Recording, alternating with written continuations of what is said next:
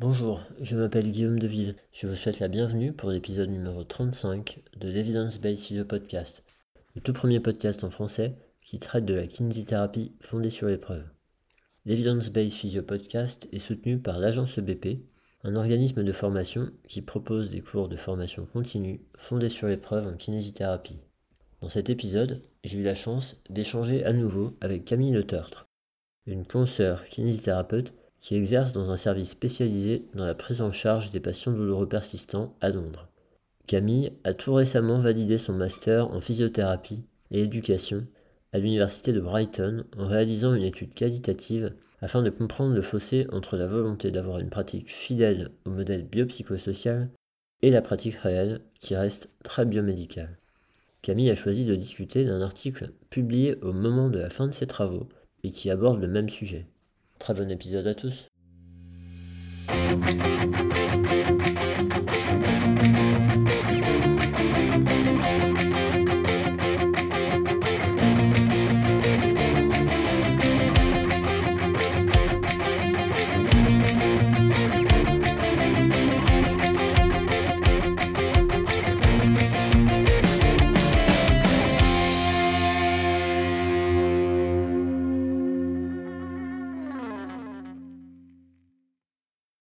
Bonjour à tous, bienvenue pour ce nouvel épisode de l'Evidence Based Physio Podcast.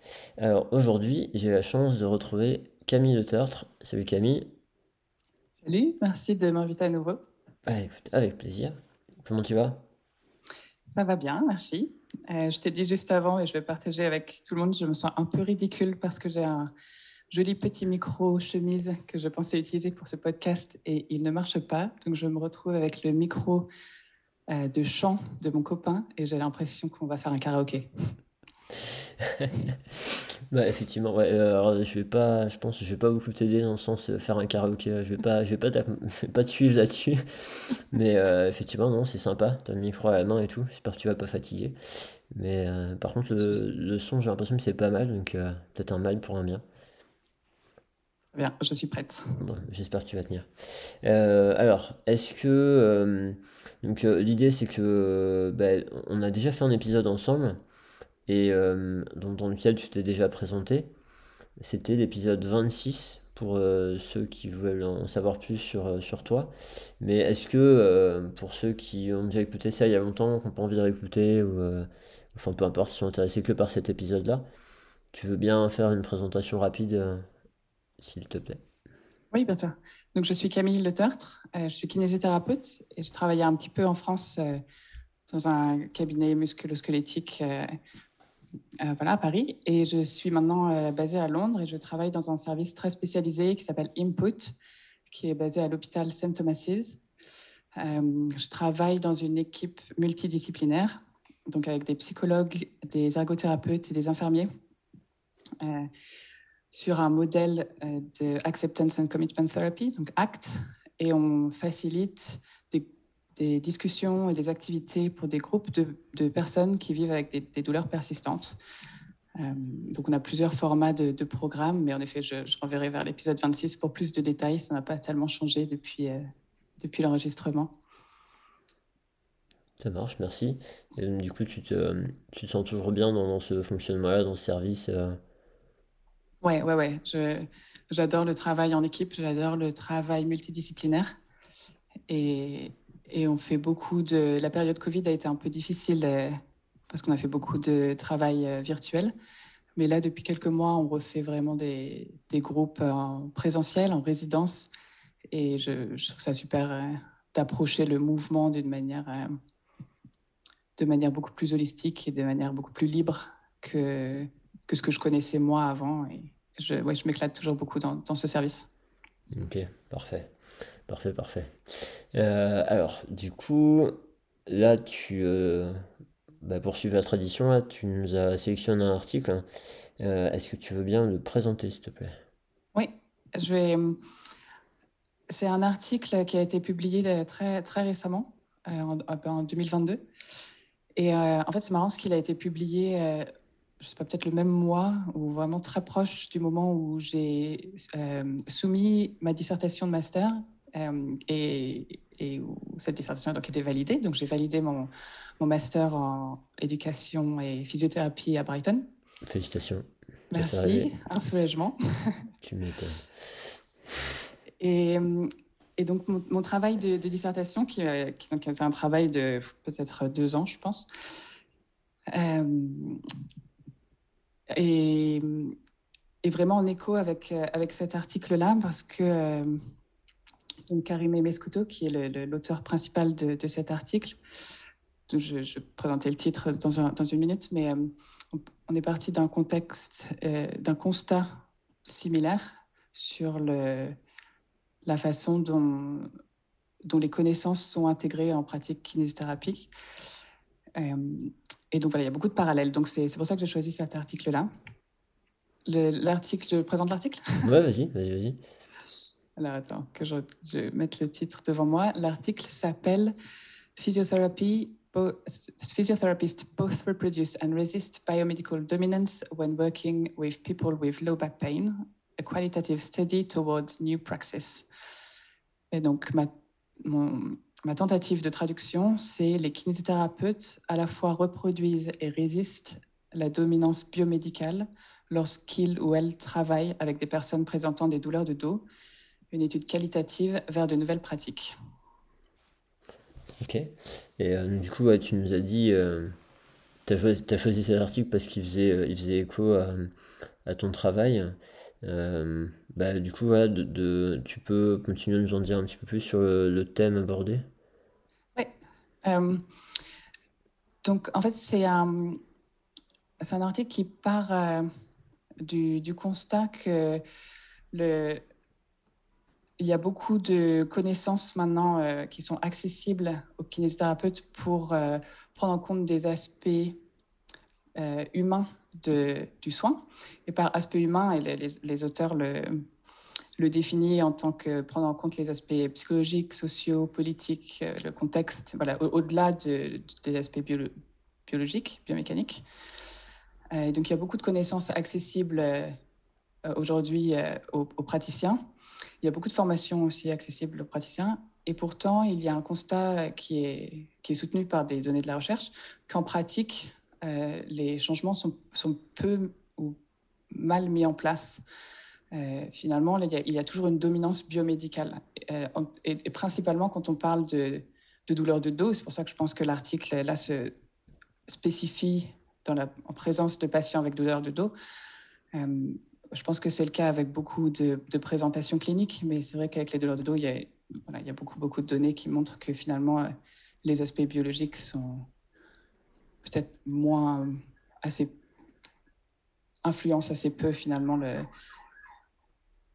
la récupération et, comment les patients vont, vont retourner à leurs activités.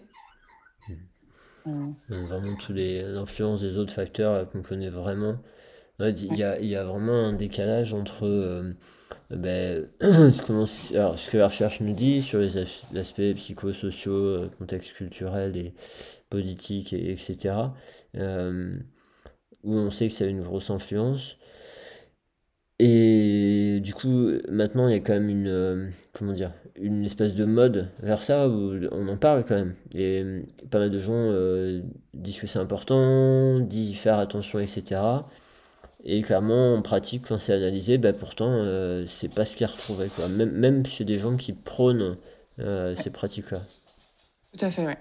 Donc, donc moi, dans, dans, ma dissertation, je me suis intéressée à, ce, à cet espace, peut-être, parfois on dit euh, le gap, donc cet espace entre acquérir une connaissance théorique, une connaissance scientifique, que ce soit par une formation ou par la lecture d'un article ou quoi que ce soit, l'écoute d'un podcast, par exemple, et cet espace entre acquérir cette connaissance et sa mise en pratique. Parce que finalement, c'est au moment où on se retrouve avec le patient, euh, bah, c'est là, c'est à ce moment-là qu'on est vraiment avec nous-mêmes et c'est là qu'on doit faire des choix, c'est là qu'on, c'est là qu'on agit. Et, et cet espace entre euh, avoir une connaissance et l'action qu'on va mettre en place euh, entre les quatre murs du cabinet, c'est un espace qui est parfois peu exploré ou un peu sous-estimé peut-être, ou un peu, euh, on fait l'assumption que voilà, c'est il y a une translation directe, euh, mais en fait c'est beaucoup plus complexe que ça, et cette complexité, elle est, euh, elle existe parce qu'elle est multidimensionnelle, c'est-à-dire qu'elle est à plusieurs niveaux du système social. À la fois, il y a, il y a des influences évidemment individuelles. Qu'est-ce qu'on sait, qu'est-ce qu'on a l'habitude de faire, qu'est-ce qu'on se sent à l'aise de faire, qu'est-ce qui a marché avec les autres patients qu'on a vus, qu'est-ce qui n'a pas marché? Mais il y a aussi des dimensions qui sont à des échelles un peu plus larges, comme celle euh, de l'environnement dans lequel on travaille, comment est-ce que le cabinet se présente, comment est-ce que les autres personnes avec qui on travaille travaillent.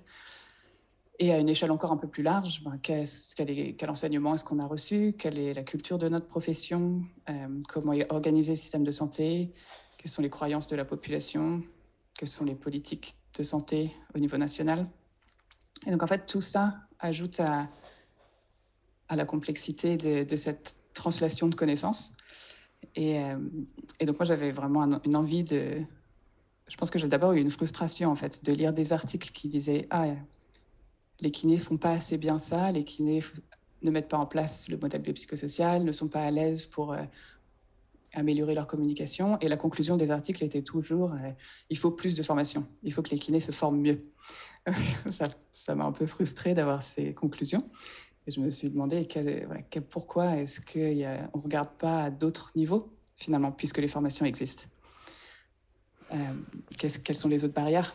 Euh, donc je me suis intéressée à ça et, euh, ce constat-là est en fait le même que celui de Karimé Mescuto et son équipe, qui ensuite on, est parti évidemment dans des directions différentes, mais ça m'a frappé en lisant cet article qu'on partait d'un constat similaire. Et donc la, volonté a été de, dézoomer un petit peu du côté individuel et comprendre un peu mieux qu'est-ce qui se passe dans, dans ce gap, dans cet espace entre acquérir une connaissance et, le mettre, la mettre en pratique. Hmm. Dans, dans, les, dans les euh, gaps, histoire de, de gap, c'est des choses qu'on avait régulièrement à traduire dans les formations, etc. Et un autre mot qu'on avait pu utiliser, c'était un fossé. Une espèce mhm. de fossé entre euh, un truc euh, qu'on dit vouloir faire et vraiment ce qu'on fait en pratique. Et cette espèce d'espace, ce manque en fait à et se dire comment on fait pour combler ça, pour plus qu'il y ait un, un fossé, euh, un espace dans lequel on va tomber et pas, et pas franchir en fait. Euh, ça fait penser un peu à Mind the Gap dans le métro euh, pour, pour pas arrêter la marche. en fait, c'est un peu ça l'histoire.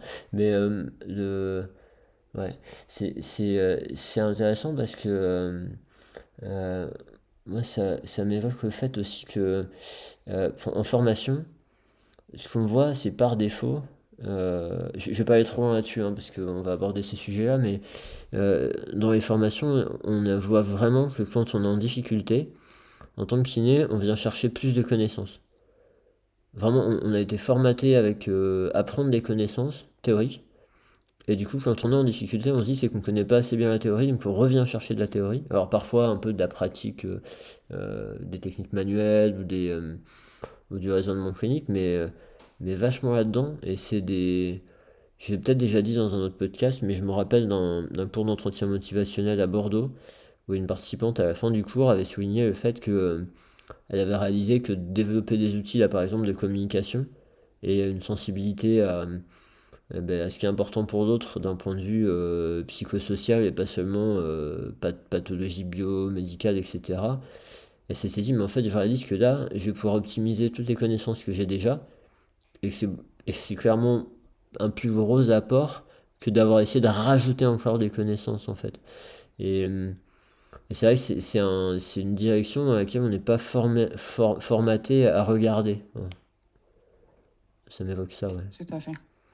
Et, euh, et c'est assez euh, courageux de, ta part d'ailleurs, comme pour quelqu'un qui est aussi qui fait partie d'un d'un organisme de formation qui vend ça. Et c'est aussi bon. Je pense qu'on va revenir à ça d'ailleurs, un peu ces aspects de comment le, au niveau justement des politiques et des, et des, des institutions, comment euh, qu'est-ce que ça, ça participe à une dominance biomédicale. Mais c'est vrai que bah, voilà, c'est aussi un, un, marché, un marché commercial de, de faire des formations et, et, et voilà, juste, euh, c'est chouette qu'on puisse en, discuter. Mais clairement, c'est difficile parce que quand tu cherches à amener, au début, quand on a fait des formations un peu sur ce thème-là, la première formation avec Tamar Pincus, euh, première formation d'entretien motivationnel, enfin voilà, d'aller euh, vers des choses un peu inhabituelles et des choses qui sont jamais vues en, enfin ou quasiment pas dans les formations initiales, ben, au début on voyait l'intérêt, l'importance par rapport à tout ce qu'il y a dans la littérature. La mode, entre guillemets, n'avait pas commencé.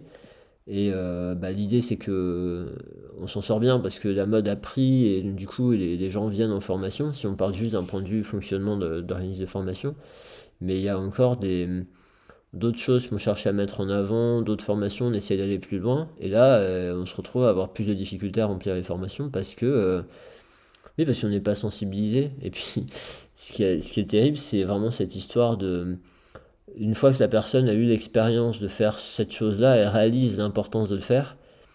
Mais tant qu'elle n'a pas eu l'expérience, elle peut pas se rendre compte. Euh, c'est des. Je sais pas pourquoi j'ai un exemple qui est euh, complètement différent, mais euh, parfois il y a des patients qui nous disent faire de l'activité physique, je vois pas comment ça peut faire du bien. Et en fait, c'est clair que parfois, genre aller courir, si on n'a pas passé un cap de d'avoir fait suffisamment longtemps, régulièrement, etc., on peut pas s'imaginer qu'au bout d'un moment ça fait du bien d'avoir été courir. En fait, au début, ça fait que de la souffrance. Et, et ça donne pas envie d'y aller, etc.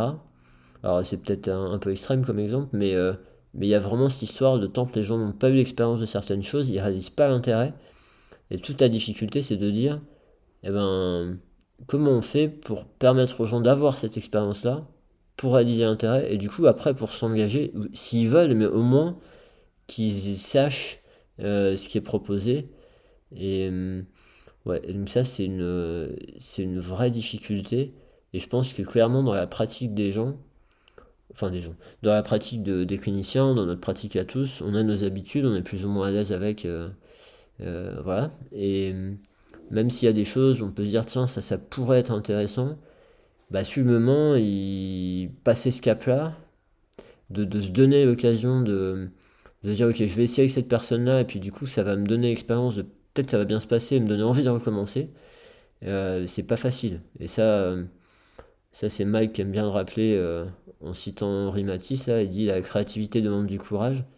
Et clairement voilà il y, a pas mal de choses qui jouent à ce niveau là donc et c'est difficile de à un moment donné l'organisme de formation si on veut qu'il perdure bah, il faut qu'il y ait des gens qui viennent donc on ne peut pas non plus aller que trop là-dedans et avoir personne qui suit. C'est trouver un équilibre là-dedans. C'est vrai que c'est pas facile. Et, et après, probablement qu'au niveau politique, il doit y avoir des choses comme ça aussi. on essaie de mettre en place des choses, de faire changer. Mais si on est trop radical, ben, que personne ne suit, en fait, on ne sera pas réélu. Euh, voilà, si on est face à un patient, parce que dans la dimension aussi, comme tu disais tout à l'heure, il y a plusieurs niveaux. Et moi, je l'entendais pour le praticien. Mais en fait, on peut le multiplier euh, avec le patient en face de nous, qui lui aussi a ses représentations, euh, ses contraintes personnelles, sociales, machin, et, sa vision euh, du fonctionnement du système de santé, tout ça. Enfin, tout ça, ça se multiplie et c'est, c'est, ça met un certain nombre de barrières. Donc, du coup, c'est intéressant d'avoir des, des, personnes comme, comme toi et, l'auteur de cet article qui se penchent sur ces questions-là. Et surtout, enfin, pour, pour juste éviter euh, tout, tout, malentendu, euh, évidemment, il faut des connaissances et il faut, euh, il faut acquérir ces connaissances. Et là, on parle vraiment de la mise en pratique de ces connaissances et mm. juste éviter un raccourci. Bah non, on va pas être blanc ou noir hein, dans l'épisode. C'est pas parce qu'on dit un truc on est contre l'inverse, absolument. Hein, euh, voilà, donc pour juste terminer de, présenter l'article, euh, comme j'ai dit tout à l'heure, l'auteur, l'auteur euh, autrice, auteur principal est Karimé Mescuto, qui est une kinésithérapeute par, par background, mais qui est actuellement en train de faire son PhD à l'université de, Queensland en Australie, sous la direction de Denis Etchell, qui est peut-être certaines personnes ont entendu parler de, de, ces, deux, de femmes qui, qui font vraiment des un travail que, que moi j'adore euh, parce que je les trouve très créatives et elles amènent vraiment quelque chose de nouveau dans, dans la vision de, la profession. Euh, voilà, mais je crois qu'en tout, il y a, attends, je suis en train de compter là, euh, 8, 8 auteurs. Donc c'est quand même un, papier avec pas mal de, pas mal de personnes euh, qui ont été impliquées. Parce que je crois qu'il fait partie d'un plus grand projet aussi, mais Et il a été publié dans Qualitative Health Research, euh, probablement parce que, comme on va en parler, elles, ont une approche euh, euh, méthodologique qui est assez bah, particulière et en tout cas qu'on n'a pas l'habitude de voir, je pense. Du coup, voilà, tu nous as, tu nous as décrit déjà un petit peu le, contexte. est-ce qu'il y a des choses que tu veux rajouter à ce sujet ou est-ce que tu veux avancer à, la méthode de l'article Oui, non, bah, par rapport au contexte, je pense que voilà, on a quand même plutôt, plutôt bien décrit. Euh, donc de, de, cette, de, ce constat qu'il faut avoir un regard euh, un peu plus large et considérer aussi la culture de notre profession.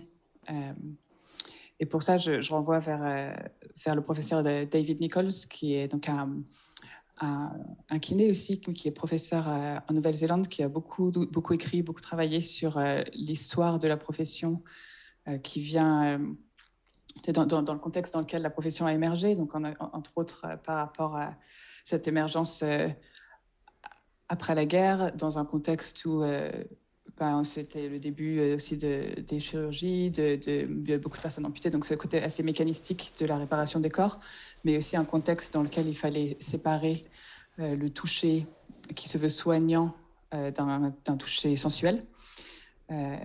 Donc là, j'invite vraiment à, aller chercher ces ressources-là qui sont assez passionnantes et qui expliquent pourquoi notre profession est aussi enracinée dans un modèle biomédical.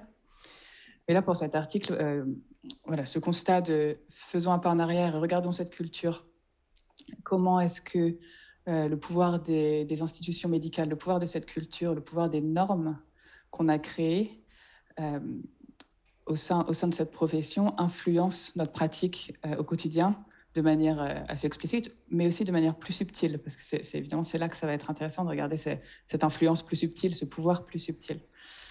Donc les, auteurs ont, écrit cet article avec cet objectif de, de, regarder comment est-ce que la dominance biologique, euh, biomécanique se manifeste dans des séances, euh, comment cette dominance se manifeste de manière subtile aussi, et comment est-ce que cette, euh, ces tentatives de répondre à des aspects plus humains du soin euh, se manifeste également mais quelles sont les barrières euh, dans, ce travail d'intégration d'aspects humains aux aspects biologiques?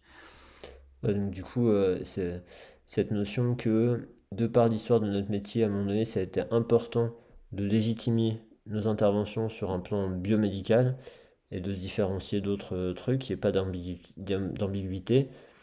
Vu qu'on s'est construit comme ça, c'est vraiment quelque chose qui est à la source qui est très présent. Aujourd'hui, on se dit que c'est trop présent dans le sens où il manque d'autres trucs. Mais du coup, ben voilà, comment, dans une interaction avec un patient, qu'est-ce qui peut. Euh, quelles sont les, les, les, choses qui ressortent et qui nous valident encore cette, cette présence-là? Et le fait que ben, on le fait plus ou moins consciemment, inconsciemment, et le fait de euh, ben, est-ce qu'il y a des tendances aussi à parfois s'en libérer un petit peu plus et aller vers du psychosocial ou, voilà, ou pas? Oui, c'est ça. Euh, donc, donc pour, pour explorer euh, ces, ces, dynamiques au sein d'une séance, les, les, auteurs se sont, ont choisi un prisme théorique philosophique qui est assez différent de d'autres études qui peuvent être, bah, entre autres des études quantitatives, mais, mais pas que, qui, qui, se basent sur un prisme très positivisme. Euh, là, elles ont choisi un, positionnement euh, où, où elles, euh, considèrent la connaissance comme, comme co-construite. Et entre autres, elles, se basent sur la philosophie de Foucault, qui est donc un, philosophe, des, qui était très prolifique dans les années de 50 jusqu'à 1980, et de Lupton, qui est une, chercheuse et philosophe en, en, sciences sociales à Sydney. Mais ça, c'est des aspects qui sont assez fascinants. Euh, je ne suis pas experte en philosophie de recherche, mais je pense qu'il y aurait beaucoup à dire mais pour, pour, euh, éviter de faire un podcast de 5 heures et, d'aller se noyer. Je pense que.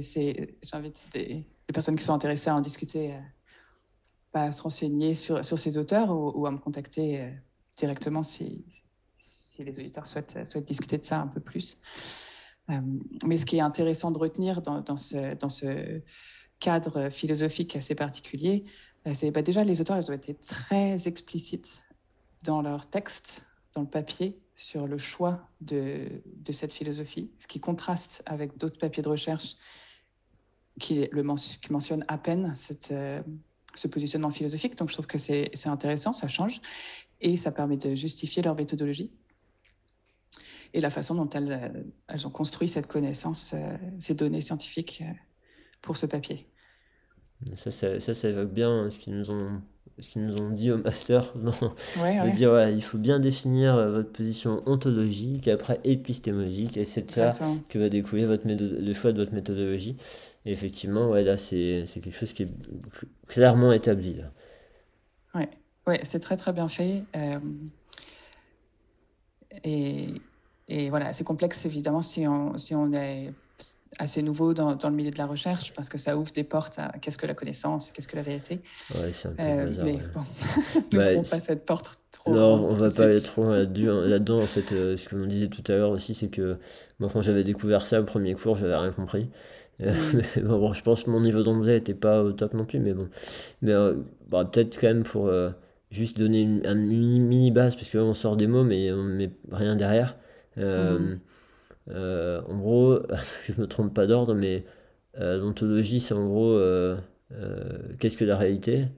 Et l'épistémologie, c'est qu'est-ce qui nous, enfin, qu'est-ce qui nous permet d'accéder à la réalité? Enfin, il me semble c'est un truc comme ça. Et puis après, bah, la méthodologie et, les méthodes de, pour, pour y accéder. Mais voilà, tout ça, c'est en lien avec bah, le but de la science, d'aller explorer qu'est-ce que la réalité ou d'essayer de se rapprocher de ça et voilà. c'est des choses un peu complexes et pas trop trop complexe c'est fascinant mais euh, évidemment c'est beaucoup à aller, à aller chercher c'est beaucoup, beaucoup de lectures beaucoup de discussions je pense mais ce qui est important de retenir en tout cas euh, par rapport au contexte de, ce podcast et pour les personnes qui écoutent c'est que euh, ces positionnements sont complètement pertinents par rapport à la recherche scientifique que ce soit un papier quantitatif sur combien de répétitions il faut faire de, de squat pour une tendinopathie, enfin je dis n'importe quoi, mais même sur un truc très qui peut paraître très pragmatique, très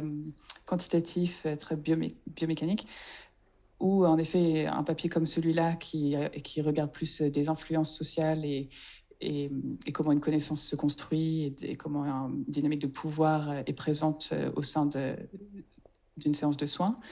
Euh, dans les deux cas, c'est important d'avoir, en tout cas, euh, de reconnaître que, que la philosophie est importante dans la recherche. je pense qu'on a un peu tendance à, à minimiser cet aspect-là et à juste euh, penser que voilà, il y a un papier qui amène une conclusion et donc c'est ça. Mmh, ouais. Quel était le positionnement des chercheurs au départ quoi. voilà. Parce que le but, c'est qu'ils n'ont pas cherché à faire des, des stats ou des, des questionnaires tout faits justement qui amènent des stats et ils voulaient rester plus large que ça pour, euh, bah, pour se donner l'opportunité d'avoir des, des, éléments auxquels ils n'auraient pas pensé par exemple au départ. Quand on fait des stats, on se base que sur des questionnaires qui nous donnent des stats.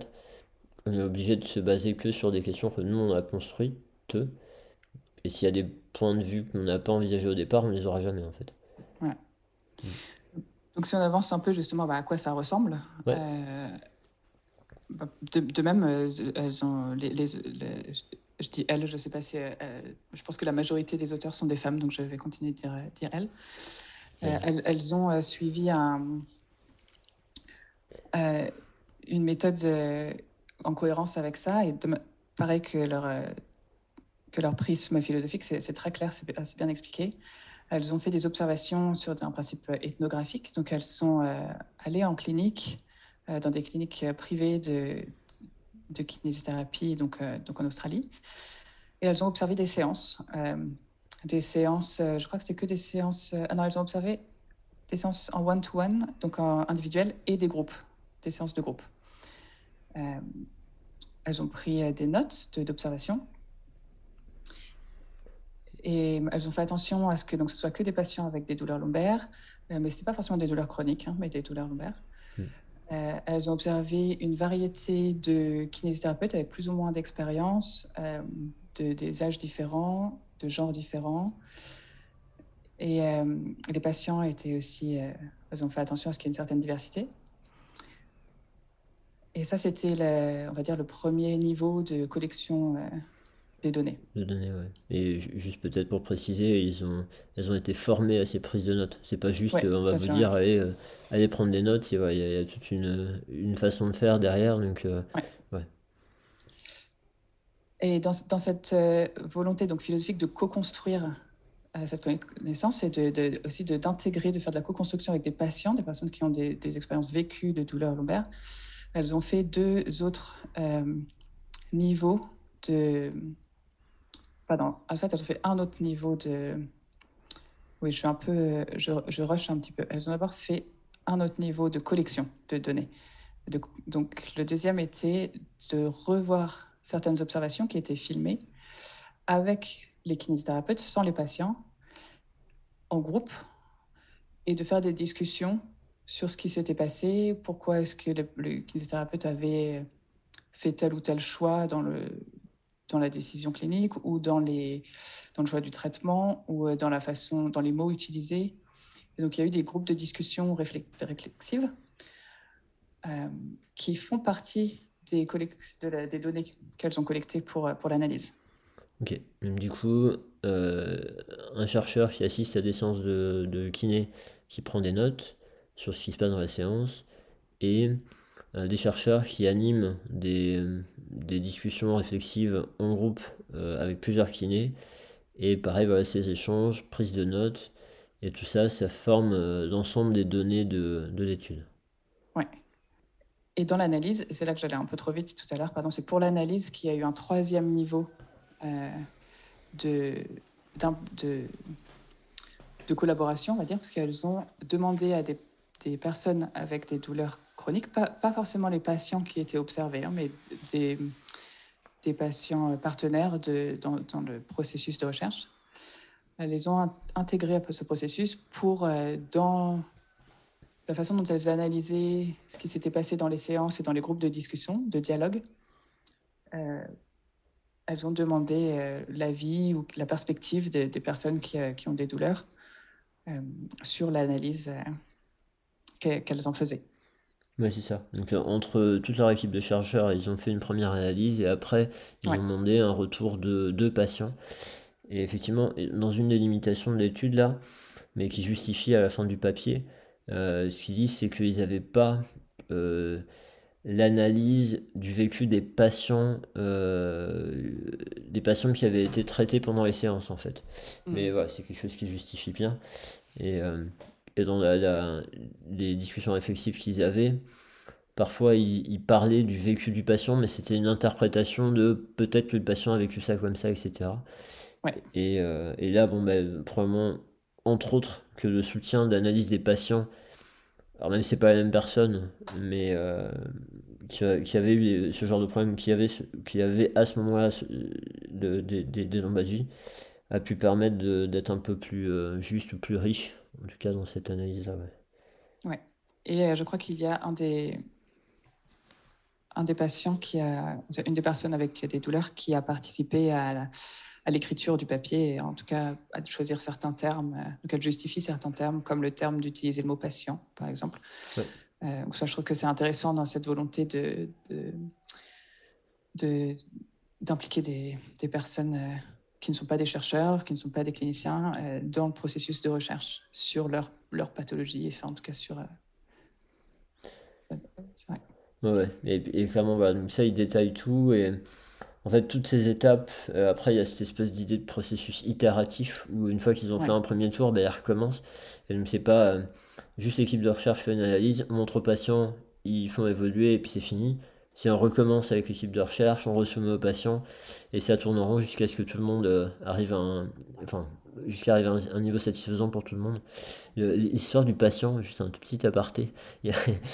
quand on avait fait le, le Paris Shoulder Summit, donc euh, le, le, congrès sur l'épaule, à un moment donné, à la fin d'intervention, il y avait eu un, on avait fait des tables rondes régulièrement, et il y avait eu une question ou une remarque d'un participant qui disait euh, pourquoi vous parlez de patient, pourquoi vous parlez pas de personne et euh, parce que voilà euh, est-ce que patient c'est pas trop biomédical et, et on prend pas justement la personne l'être humain en compte? Et c'est vrai qu'on a trouvé cette remarque intéressante. Et, et en redescendant euh, de, de, de, la table ronde il y avait Aurélie Morichon qui était venue me voir pour ceux qui la connaissent et qui m'a dit, mais, mais tu, tu, sais que patient, ça vient de pâture, et pâture, c'est la personne qui souffre. Ça n'a rien à voir avec le fait de devoir être patient et d'attendre et d'être passif, etc. J'ai dit, bah mince, non, je savais pas. et donc, en fait, alors bon, je pense pas que c'est pour cette raison-là que les patients ont décidé de garder ce, ce nom-là, mais euh, j'ai envie de préciser ça parce que je trouvais ça intéressant. Oui, ouais, je savais pas, c'est intéressant, oui. C'est vrai que la, la, la, façon dont l'histoire du mot et la façon dont, c'est utilisé aujourd'hui peut pas forcément le même euh, sens qui, qui, est donné. En tout cas, je trouve intéressant que pour ce genre de terme, euh, que, que ce soit pas une évidence en tout cas que, que ce soit pas euh, que ce soit quand même questionné et puis euh, discuter avec les personnes concernées. Euh, c'est intéressant de, de, faire cette démarche-là dans le processus de, de méthodologie. Clairement. Et alors, j'espère que je vais pas trop vite, mais, mais dans l'idée de. Il y a des.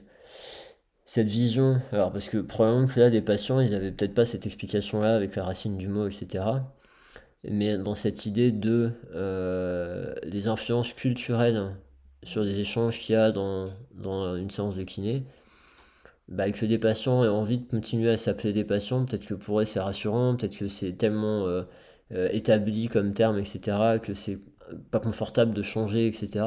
Et donc, du coup, ça, ça, ça, traduit peut-être une, une, forme de, de, de, comment on dit, c'est pas puissance, power, de pouvoir, pardon, une forme de, de pouvoir qu'a la culture sur le fait de, de, de garder ce mot-là parce que c'est le mot qu'il faut utiliser, etc. Et, ouais. ouais, ouais, tout à fait. Ouais, excuse.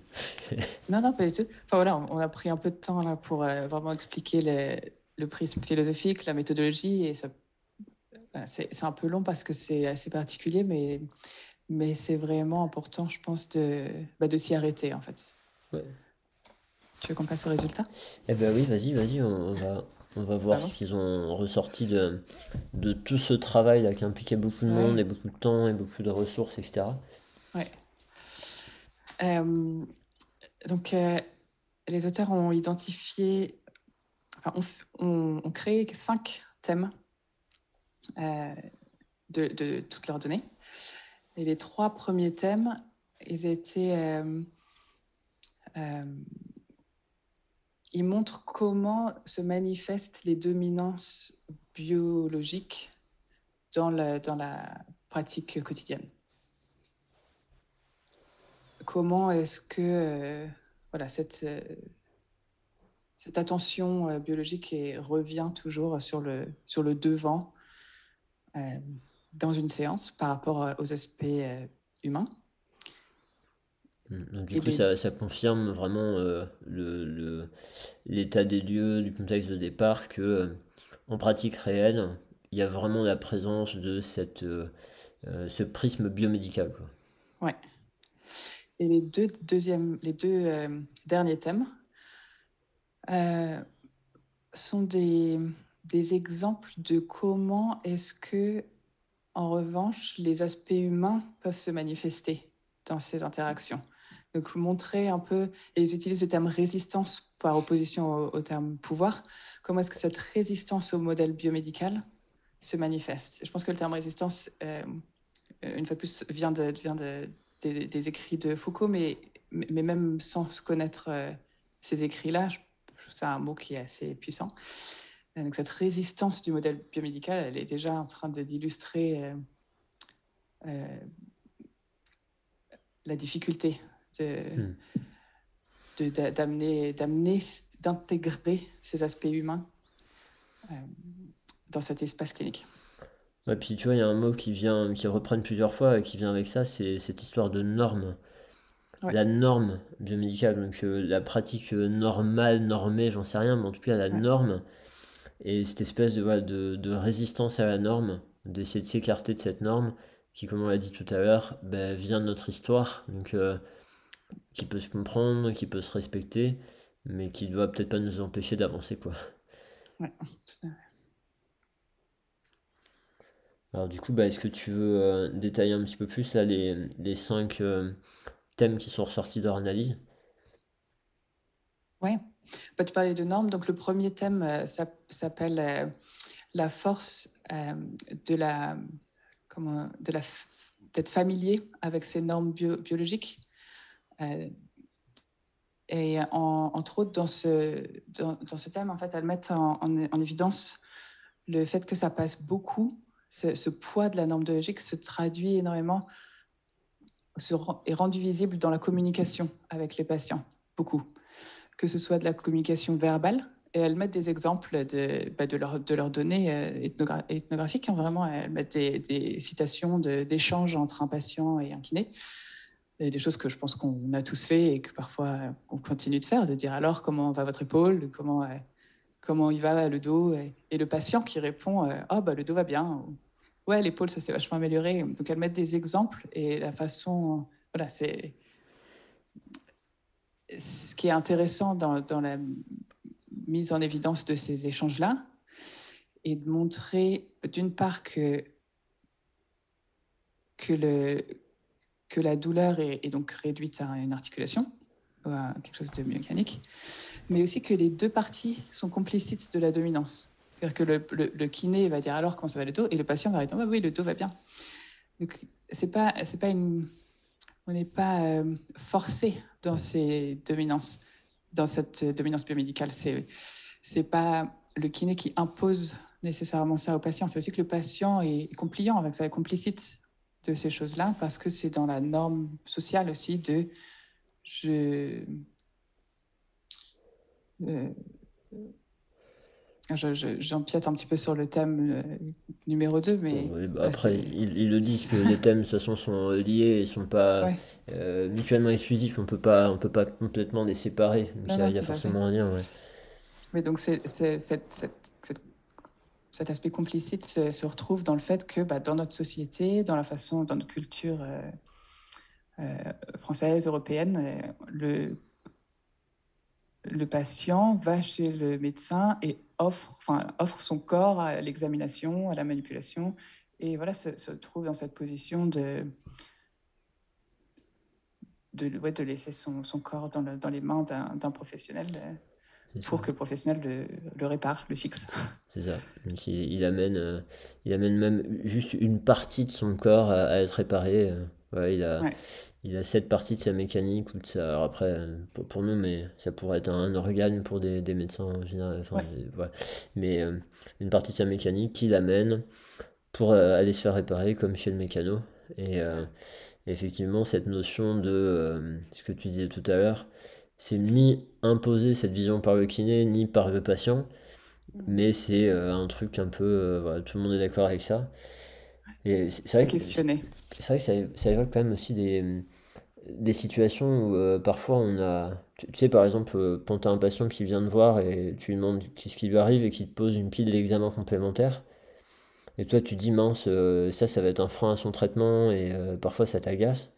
Et en fait, de se dire, mais attends, si le patient est en arrivé là, c'est parce que aussi, bah, les, nous en tant que professionnels, on l'a poussé à penser que ce qui était plus important, c'était ça en fait.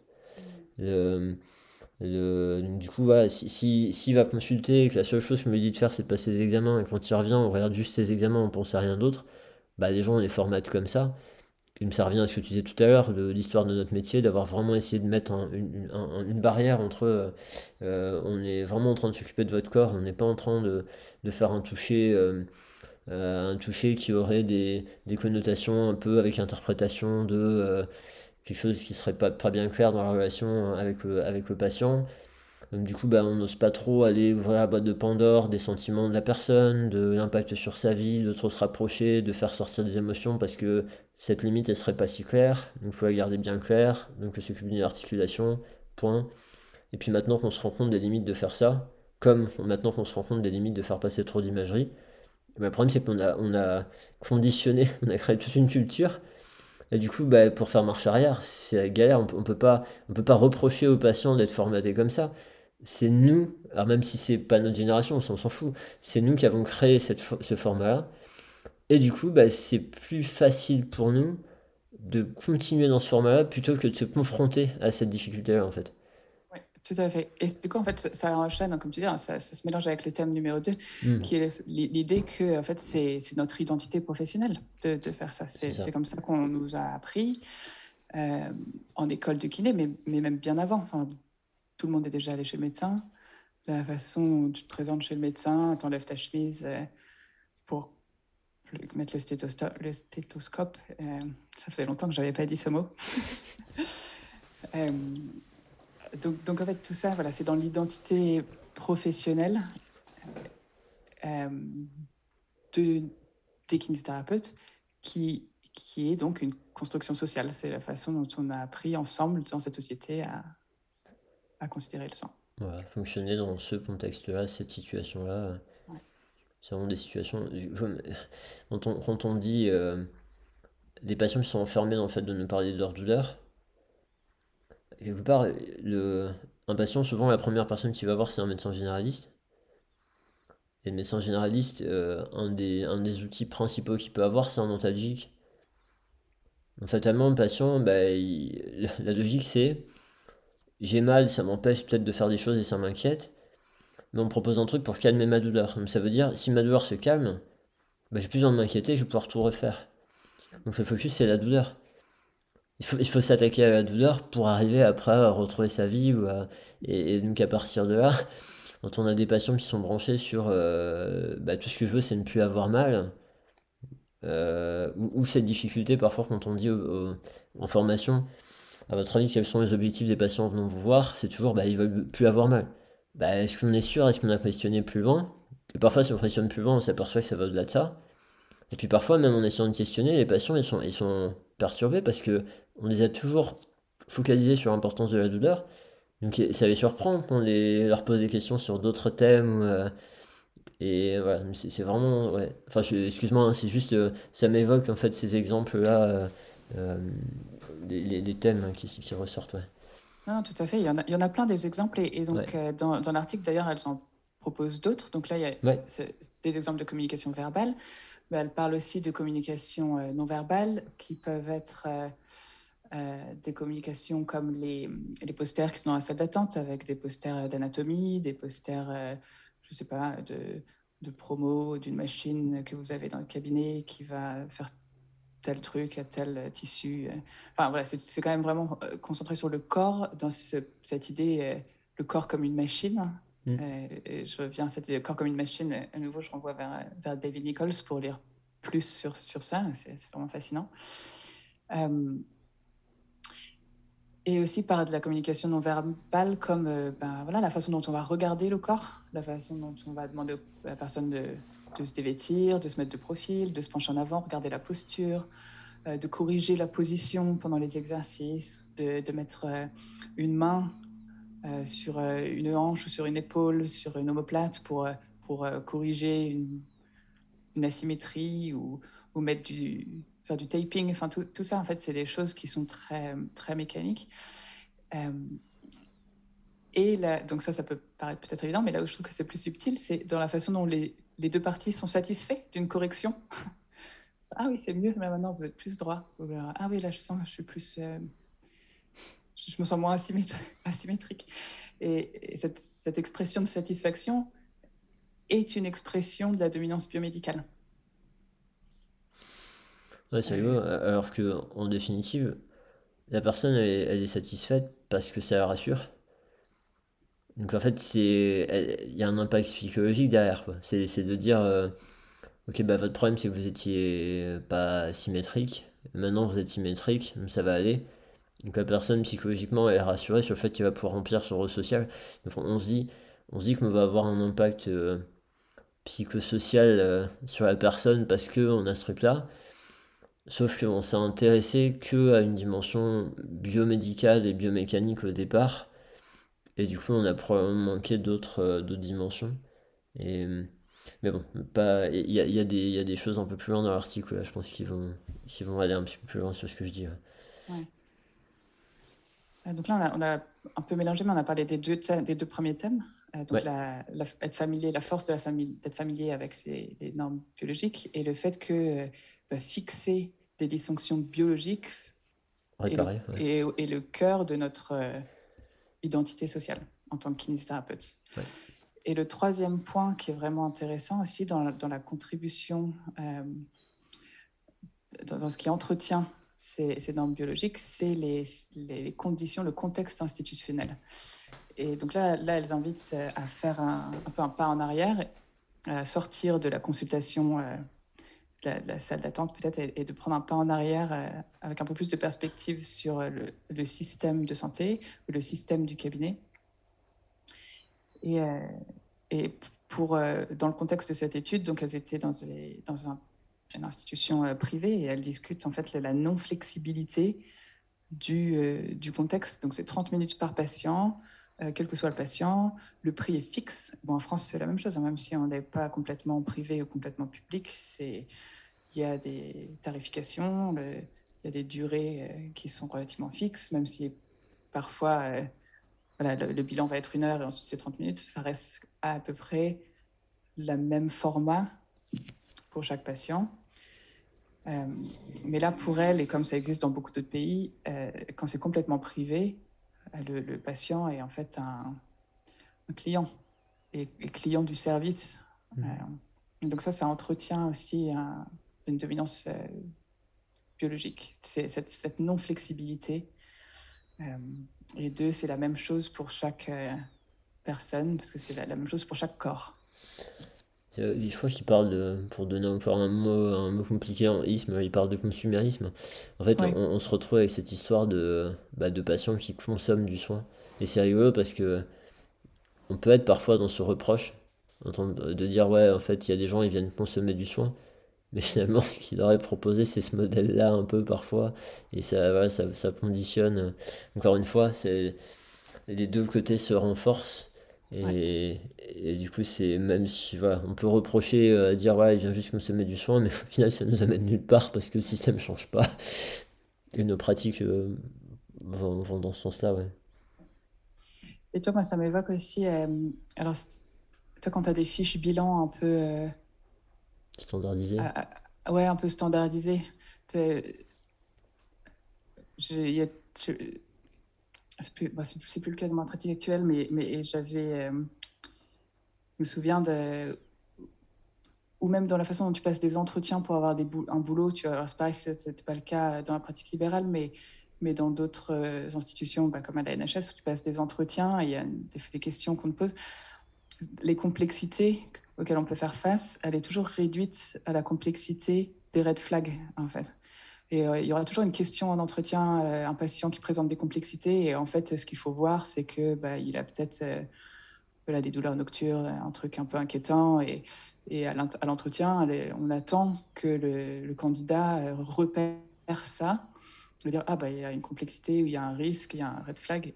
dans les dans les trucs de soins, des formulaires euh, standardisés, bah, il y a un peu ça. Il y a souvent, euh, alors, est-ce que euh, contrôle, contrôle de la vessie, contrôle machin. Et en fait, ça réduit à nouveau la complexité à quelque chose qui va forcément être complexe d'un point de vue biologique. Ça laisse peu de place à une complexité parce qu'il y a des différences culturelles, parce qu'il y a des histoires de traumatisme, parce que c'est quelqu'un qui, est, qui est insécure d'un point de vue de son logement, par exemple. Euh, et finalement, ça, il y a peu de place à ça dans les.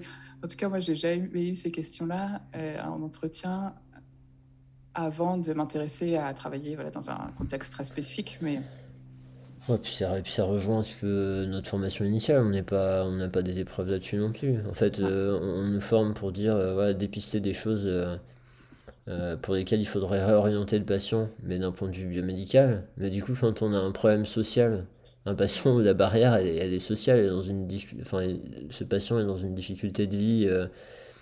Ben, en fait, on sait pas vers qui envoyer les gens. On sait pas quoi faire. On est perdu. Alors on les écoute. On se dit bah mince, j'ai passé une séance à l'écouter, j'ai pas fait de Enfin, on est complètement paumé. Alors que si on avait ces réflexions-là, peut-être que du coup, ça nous aiderait à créer des liens avec les travailleurs sociaux justement, à avancer des réseaux comme ça.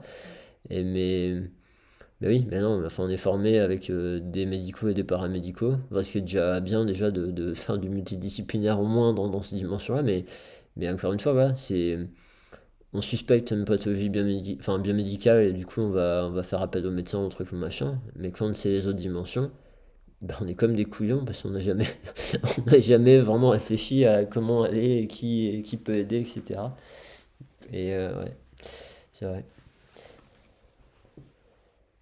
donc là, on arrive à la fin des, des trois premiers thèmes qui, sont, qui euh, donc je rappelle, étaient euh, comment se manifeste cette dominance biomédicale dans la pratique quotidienne.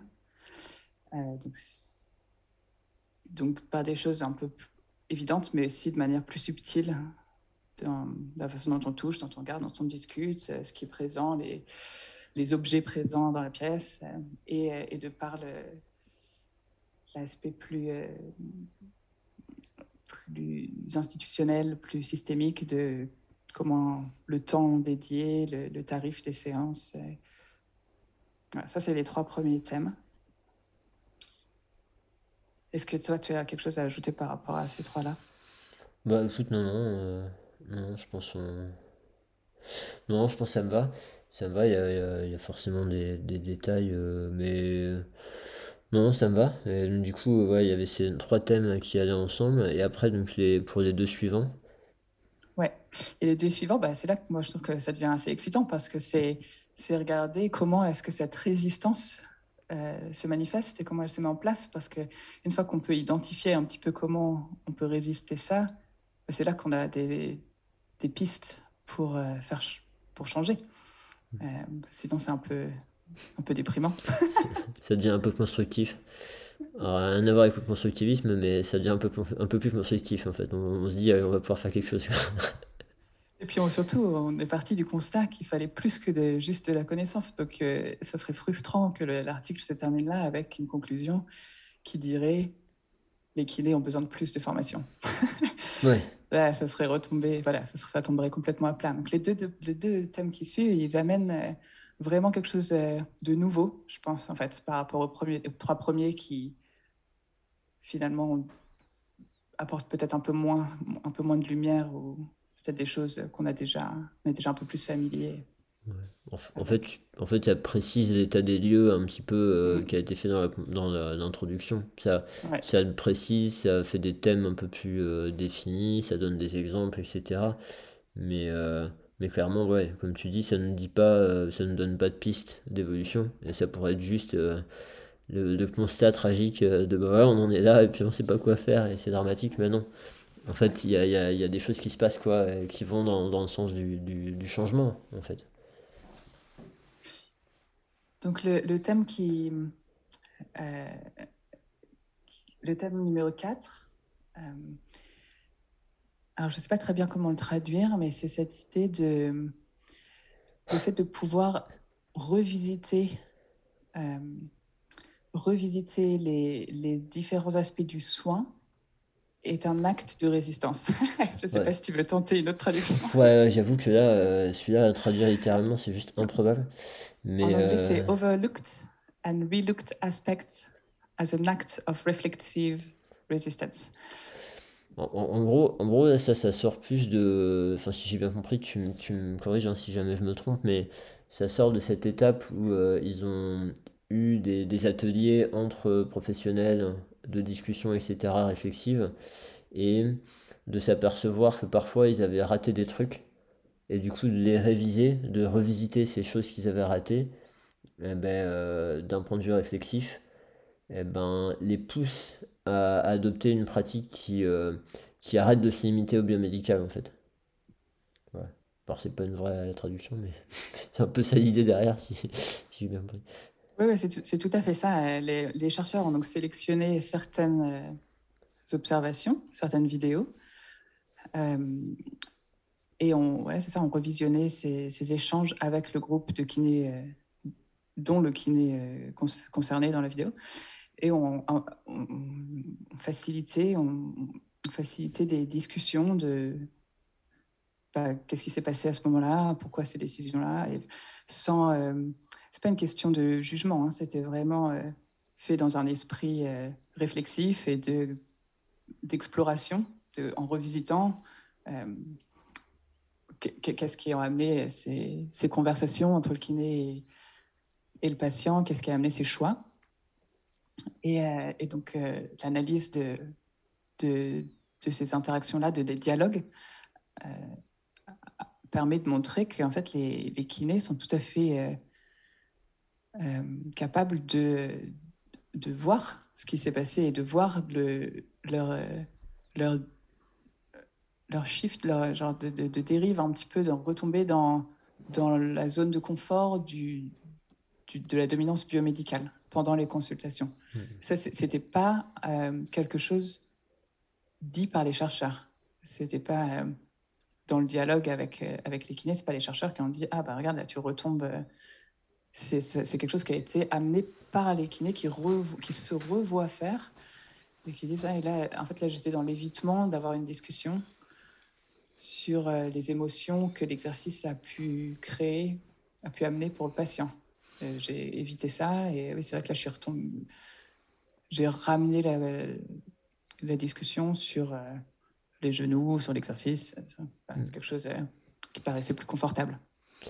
Oui, c'est bah oui, là, les personnes qui animaient.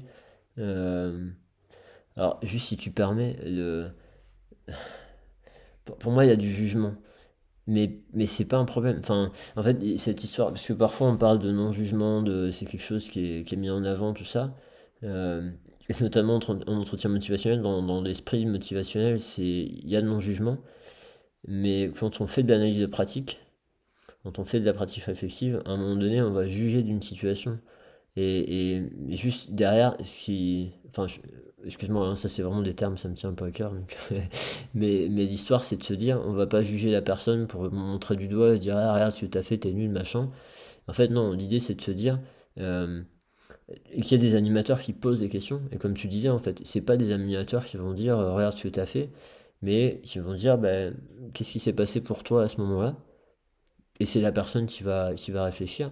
Et au lieu de se dire, ah ben mince, j'ai fait ci, j'ai fait ça, euh, ok, c'est la première étape. Si on s'aperçoit pas d'un truc qu'on aimerait changer, on ne changera jamais. Déjà de s'apercevoir que bon, ben ça, j'ai fait ça, ça aurait pu poser, ça a peut-être posé tel problème ou ça a posé ce problème-là.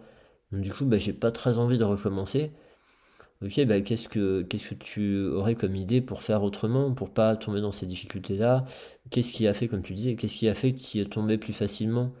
Alors que parfois tu tombes pas euh, ou que euh, voilà, ou, que tu tombes à chaque fois mais parce que tu sais pas comment faire et du coup voilà, de, faire réfléchir les personnes et vraiment cette histoire de eh ben, qu'est-ce que tu penses de ce qui s'est passé?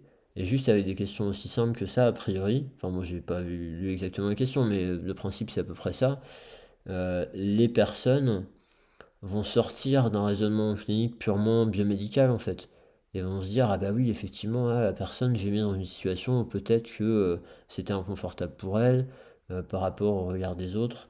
Euh, je pense que c'est là mais à, un moment donné il donne un exemple d'une personne il, parle il y a un kiné qui, qui évoque le fait de faire des squats à une patiente et, et elle dit ah j'ai horreur de ça et du coup euh, elle dit euh, en fait j'ai l'impression que c'est bizarre quand je fais enfin j'ai l'air bizarre etc et puis qu'est-ce qu'il fait? Il l'amène dans le gymnase potentiellement il y a plein d'autres patients et il lui demande de faire devant un miroir. Et un moment il se dit bah je vais lui montrer peut-être qu'il est pas bizarre je vais lui montrer comment faire etc mais il oublie le fait que bah là elle se retrouve devant des gens alors qu'elle vient de dire qu'elle se sent pas à l'aise de faire ça devant des gens. Et du coup il s'aperçoit ben mince j'ai pas pris en compte ça et puis peut-être que pour elle, ce sera pas un bon exercice parce que si elle a l'impression d'être trop bizarre devant les gens, elle n'osera jamais le faire. Mais ça lui rendra pas service. Enfin, voilà, de prendre en compte cette dimension-là.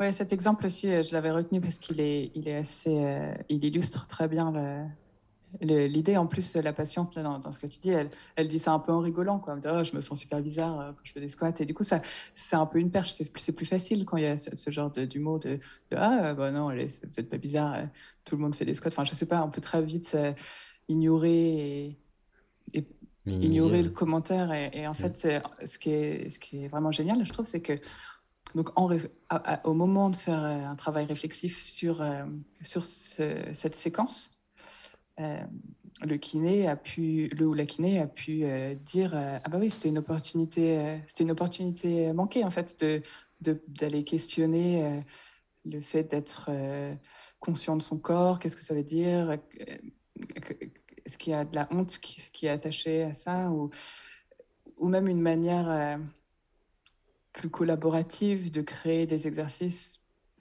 euh, dans lesquels la patiente se sentira euh, plus à l'aise, plus en contrôle et donc plus engagée. Donc plus performante. Enfin. Ouais, c'est ça. Et puis le, fait de. Bah, déjà, déjà d'arriver à mieux comprendre ce qu'elle ressent. Parce que si on comprend mieux ce qu'elle ressent, soit on va réaliser que c'est vraiment pas une bonne idée pour elle, parce qu'on a beau penser que c'est le meilleur exercice, si elle, ne se sent vraiment pas à l'aise, elle le fera jamais, mais ça lui rendra jamais service. Et soit que ben, elle, va nous évoquer quelque chose et qu'on va lui permettre de voir que finalement elle fait une idée. Parce que peut-être peut-être une des idées, mais je suis pas sûr, hein, mais peut-être une des idées c'était de lui montrer que quand elle faisait ça, elle avait pas l'air bizarre. Mais en gros, euh, peut-être de vérifier en fait, est-ce que c'est vraiment ça qui, qui vous pose question? Euh, j'ai moi, moi ça m'évoque une, une, situation qu'on a discuté avec euh, dans, en maison de santé avec, euh, avec des médecins et, et des infirmiers d'une patiente âgée qui, qui en fait est en train de se dégrader physiquement. les infirmiers vont, vont à ce domicile tous les jours, vous pouvez faire des soins. Et euh, elle est vraiment en train de se dégrader. Et, euh, l'idée, c'était. Euh, bah, le médecin lui a dit Ouais, je vais proposer de faire de la kiné parce que, pour, pour pouvoir se renforcer. C'est une patiente en fait qu'on avait vue avec la médecin en même temps. alors j'avais passé une après-midi avec la médecin juste pour voir des patients avec elle et qu'on échange sur les patients les plus intéressants à m'envoyer.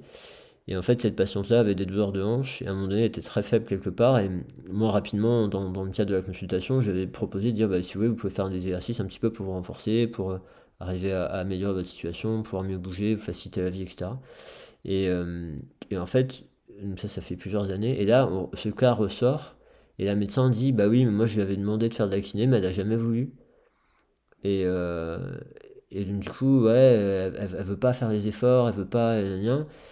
Et à un moment donné, l'infirmière dit Bah ouais, mais vous savez, euh, un jour, elle m'a dit qu'elle était vachement gênée parce qu'elle a une, incontinence anale. Et du coup, euh, d'aller faire de la kiné et de forcer, bah, elle n'a pas trop envie d'aller dans un cabinet où il pourrait lui arriver un truc, où elle se sentirait vraiment super mal à l'aise, quoi. Et donc, l'idée de la kiné, de forcer, parce que, par exemple, moi, je lui avais donné une image de vous allez faire des exercices pour travailler vos muscles, bah, elle le rejetait complètement. Sauf que, euh, en fait, ça n'avait jamais été exploré cette question-là. C'était ressorti complètement par hasard, peut-être une interprétation d'une d'une infirmière. Bon, bah là, multidisciplinaire, ça peut nous aider déjà. Mais en plus, on n'avait pas essayé de chercher à comprendre pourquoi la patiente a rejeté autant cette idée de kiné. Et clairement, que si ça c'est une des raisons, c'est pas la raison qu'elle va donner en premier. Si on lui demande, elle va, comme tu dis, elle va euh, alors, euh, soit rigoler en disant un truc qui est autre chose, ah bah c'est dur ou je sais pas quoi, et au final, on va se dire, bah ouais, en fait, euh, elle est juste feignante, elle n'a pas envie de se faire un peu, un, peu violence, etc. Mais il y a peut-être des choses derrière où euh, c'est plus la mettre dans un contexte social où euh, c'est insupportable pour elle, quoi. Ouais, ouais, ouais. Je pense qu'on a voilà, beaucoup d'exemples qui, peuvent aller dans, dans, ce sens, mais qui valent vraiment la peine de revisiter. Ça montre qu'on n'a pas toutes les informations au premier coup et et c'est OK, il faut, pas, pour se jeter la, pierre ou se flageller, c'est vraiment euh, normal que sur le moment, on, ait, on des habitudes, on ait des raccourcis, on évite certaines choses ou certaines questions. Euh, mais le fait de pouvoir revisiter ça, de prendre le temps de revisiter ça dans un contexte bienveillant, euh, permet de, dégager en fait de nouvelles informations et de remarquer les pièges dans lesquels on tombe. Euh, pour des cas spécifiques comme euh, celui de l'article, comme celui que tu viens de dire, mais aussi, et c'est pareil, c'est dans l'article, dans un des kinés qui, de par cette réflexion, reconnaît une forme de, de récurrence en fait dans son comportement et, finit par dire ah oui c'est vrai que finalement je, je questionne jamais ça chez le patient à moins que le patient l'amène lui-même et donc une fois qu'on a cette conscience de comment est-ce que nous en tant que cliniciens on fait les choses on pose les questions ou qu'est-ce qu'on évite de poser comme question une fois qu'on en a pris conscience parce que on n'est pas toujours conscient euh, de ses habitudes c'est une fois de plus c'est normal Mais une fois qu'on en a pris conscience, c'est là qu'on crée l'opportunité de changement. Euh, mais cette prise de conscience, elle se fait parfois par une revisite euh, de, de, ce qui s'est passé. ça, c'est un bel exemple de justement la, la pratique réflexive. C'est une fois qu'on a fait qu'on réalise ça. Parce que comme tu dis, on découvre un truc qu'on n'avait jamais réalisé. Et, et, puis si, et puis si en plus on s'aperçoit que c'est des habitudes et qu'on se dit que cette habitude crée un problème, et par contre ce problème-là, on sait qu'il revient de façon récurrente et qu'il nous pourrait la vie, bah on se dit, bah mince, en fait, c'est lié à ça, j'avais pas réalisé. Et puis si en plus, par notre réflexion personnelle ou de soutien des personnes qui réfléchissent avec nous, on arrive à trouver des stratégies pour, de temps en temps, arriver à, gérer la situation différemment et à faire en sorte que ça se passe mieux, bah voilà, ça, ça nous fait du bien à nous, ça fait du bien, enfin ça aide le patient et, et c'est un vrai gain, quoi. Et, hum, et, je trouve que ça, amène bien vers le thème euh, numéro 5, qui est justement amener cette résistance dans, la pratique. Parce que là, en fait, le numéro 4, il est presque euh, dans un... Il est presque justement dans cet, espace, en fait, dont on parlait tout à l'heure, dans ce gap entre la connaissance et la pratique. Là, c'est une revisite, on est un peu en, de, en dehors de, en dehors de la clinique. Euh, alors que le thème numéro 5, il revient dans la salle de soins, il revient dans la clinique. Euh, euh, et, et, les auteurs listent en fait les différents outils qui permettent, qui aident ce changement de pratique. Parce que ça ne suffit pas d'avoir la prise de conscience, ensuite il faut il faut amener, il faut, il faut l'action. Qu'est-ce qu'on fait maintenant Il faut l'action, et c'est là que ça fout la trouille, et c'est là que c'est difficile, et c'est là qu'il y a plein de barrières qui vont, qui vont se lever aussi. Et c'est là que toute, toute la dominance biomédicale va, va aussi se faire sentir, parce qu'une fois qu'on est, quand, si on la résiste pas, on va avec le flow, mais si on essaye de la résister, euh, on, la sent. Donc, euh, de même que Foucault dit, euh, ouvrez les guillemets, le pouvoir est partout, les points de résistance sont également partout. Et cette résistance, elle, peut évidemment prendre une variété de, formes différentes. Et donc, dans ce thème numéro 5, les auteurs, listent certaines des, résistances qu'elles ont observées et qu'elles ont discutées lors des dialogues. Euh, et d'ailleurs, dans, cette partie, il y a aussi des, extraits, des, citations directes de, des observations et des, discussions qu'il y a eu après coup. Et c'est vraiment intéressant d'aller les lire. Donc, euh, je vous invite à aller faire ça. Euh, une des choses qu'elles ont observées, c'était de, de, laisser place au silence et de ralentir le rythme de la consultation.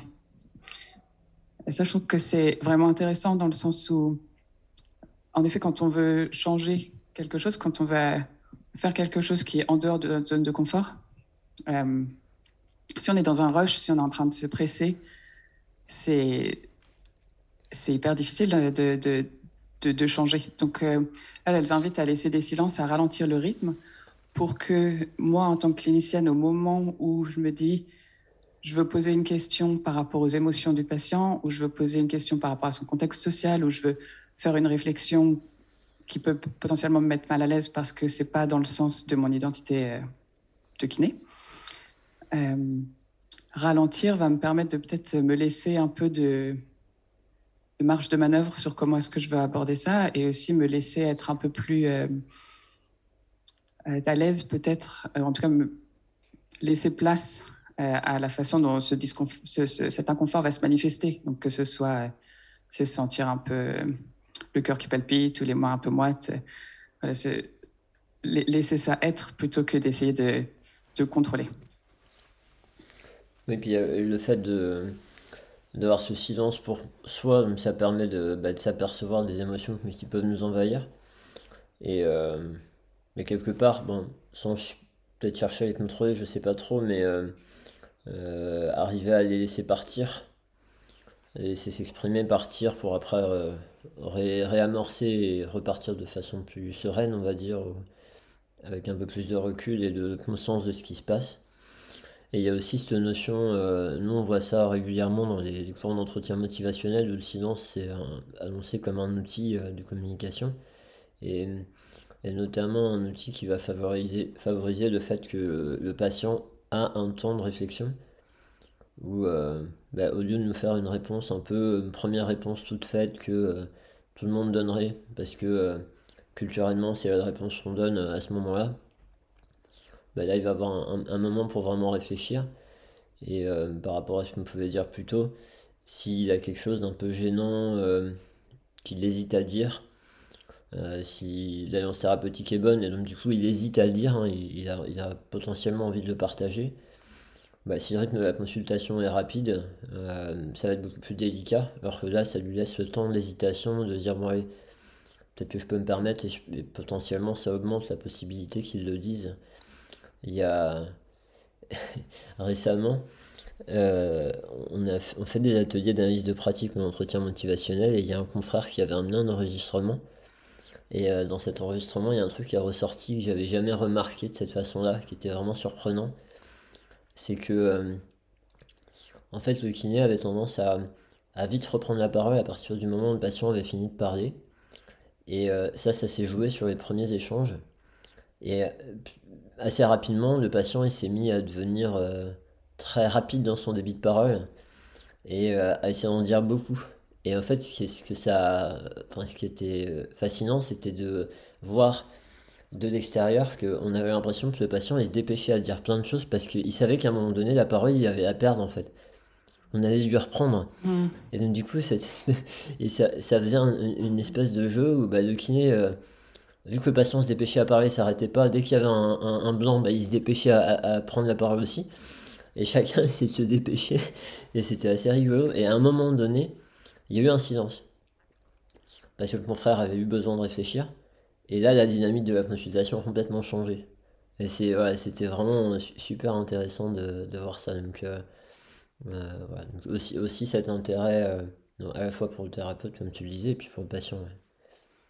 Ouais, c'est pas intéressant. Bah, c'est chouette, c'est un bon exemple de, de, choses dont on ne se rend pas compte sur le moment parce qu'on est dans la réflexion, parce qu'en fait, nos, nos, capacités cognitives sont quand même vachement sollicitées au moment de la consultation. Donc, on ne peut pas se rendre compte de toutes ces choses-là. Euh, mais quand on commence à, travailler avec ça, c'est chouette de, pouvoir euh, petit à petit aussi amener ça dans la consultation. Mais après, c'est peut-être un autre, euh, un autre niveau de pratique, une fois qu'on a ces habitudes-là, de pouvoir dire je remarque que vous vous pressez de, de, parler quand je, quand je laisse de la place. Je me demande qu'est-ce que ça veut dire? je ne sais pas, c'est peut-être un peu, un peu deep dans, les niveaux d'analyse de, ce qui se passe, mais pouvoir partager ça avec le patient au moment où, on est avec lui, ça, ça, enrichit énormément les consultations. Après, c'est ce qui ressort de toute façon de ces ateliers d'analyse, on les fait en groupe. Et, euh, et, du coup, effectivement, quand on se retrouve avec des, situations comme ça, après, l'idée c'est de se dire, bah ok, super, on a constaté ça, mais qu'est-ce qu'on peut y faire? Donc, euh, bah, soit, effectivement, pas avoir peur de laisser des silences parce que peut-être que finalement l'autre va ralentir et ça va pas être pire et ça va faciliter, ou soit bah, s'apercevoir de ça, avoir du mal à casser la dynamique et de se dire bah oui, euh, autant en parler avec le patient. En fait, euh, je, vois, je vois qu'on laisse ce rythme-là, et sur ce rythme-là, est-ce que je crains, c'est que ça vous laisse pas le temps de réfléchir avant de me répondre, ou que euh, euh, vous ayez peur de ne pas avoir le temps de dire ce que vous avez envie de dire, alors que pour moi c'est important que vous puissiez le faire. Ce que je vous propose, si vous êtes ok, c'est euh, de ralentir le rythme et puis euh, que je reprenne pas aussi vite la parole une fois que vous avez fini. Enfin, je vois, je sais pas, et c'est des choses qui ressortent après des, groupes hein, quand on y réfléchit. Oui, ouais, complètement.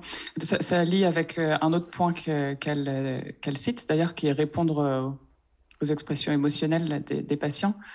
Et, ça, je pense que ça veut dire à la fois bah, des choses qui peuvent être assez évidentes, quand le patient, euh, un patient qui pleure ou un patient qui se met en colère, on peut euh, nous-mêmes les nommer ou les aider à nommer l'émotion et, laisser place à, cette discussion si elle est pertinente. Mais ça peut en effet être des choses plus subtiles, comme l'exemple qu'on avait pris plus tôt par rapport à quelqu'un qui rigole sur euh, oh, je me sens un peu ridicule quand je fais des squats. En fait, là, c'est à nous aussi de dire voilà, je remarque que vous avez l'air mal à l'aise de faire ça, ou je remarque que, que, vous évitez euh, de, de, me donner des informations sur tel aspect. Est-ce que c'est quelque chose dont on peut parler ensemble? Et en fait, inviter le patient à, en tout cas, lui, lui, donner l'opportunité d'en parler. Hmm. Ouais, de, de, permettre ça, ouais. Et après, puis parfois, je, je sais pas, tu vois, d'être dans le, comment dire, le conditionnel aussi. Parce que, parce que parfois on peut essayer d'interpréter, puis on va, on va se tromper. Alors, quelque part, se tromper, c'est pas grave, le patient il va, il va rectifier, et puis tout, tout ira bien, mais, mais peut-être euh, une autre formule. Euh, je, pense qu'il y a pas mal de gens qui pourraient être à l'aise avec ta formulation, et puis euh, s'il y a des personnes qui peuvent être plus à l'aise avec une autre, ça pourrait être aussi. Bah, si jamais cette situation-là vous, vous met mal à l'aise, je vous invite vraiment à m'en parler et euh, j'espère que vous me faites assez confiance pour pouvoir m'en parler euh, parce que moi je suis prêt à adapter et mon objectif c'est pas de vous rendre mal à l'aise quoi. Mais, et chacun après trouvera sa formule et, euh, et puis, et puis voilà. Mais bon, encore une fois, c'est temps de réfléchir à ces situations-là, bah, ça nous permet d'identifier des stratégies et comme on disait aussi, euh, bah, parfois on a identifié une stratégie, mais on ne va pas arriver à l'appliquer à chaque fois ou pas tout de suite. Et ça, ça prendra un temps.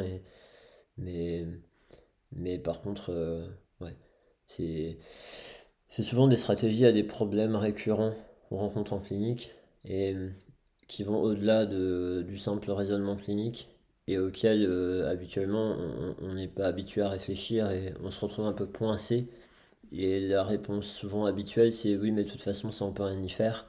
Ou euh, oui, mais de toute façon, il y, a des patients comme ça, etc. Et c'est un peu dommage, quoi. Oui, tout à fait. Euh, un, autre, un autre point qu'elle nomme dans ses exemples de comment la, la résistance euh, à la dominance biomécanique peut se manifester, c'est adopter un, un, temps qui est flexible en fait en fonction du patient. Alors ça, évidemment, je me... évidemment, c'est dans la mesure du possible. Hein. C'est, je repense à, à, l'endroit précédent où je travaillais, où c'était 30 minutes par patient et il y avait, enfin, il y avait vraiment pas d'espace euh, pour être flexible autour de ça. Hmm.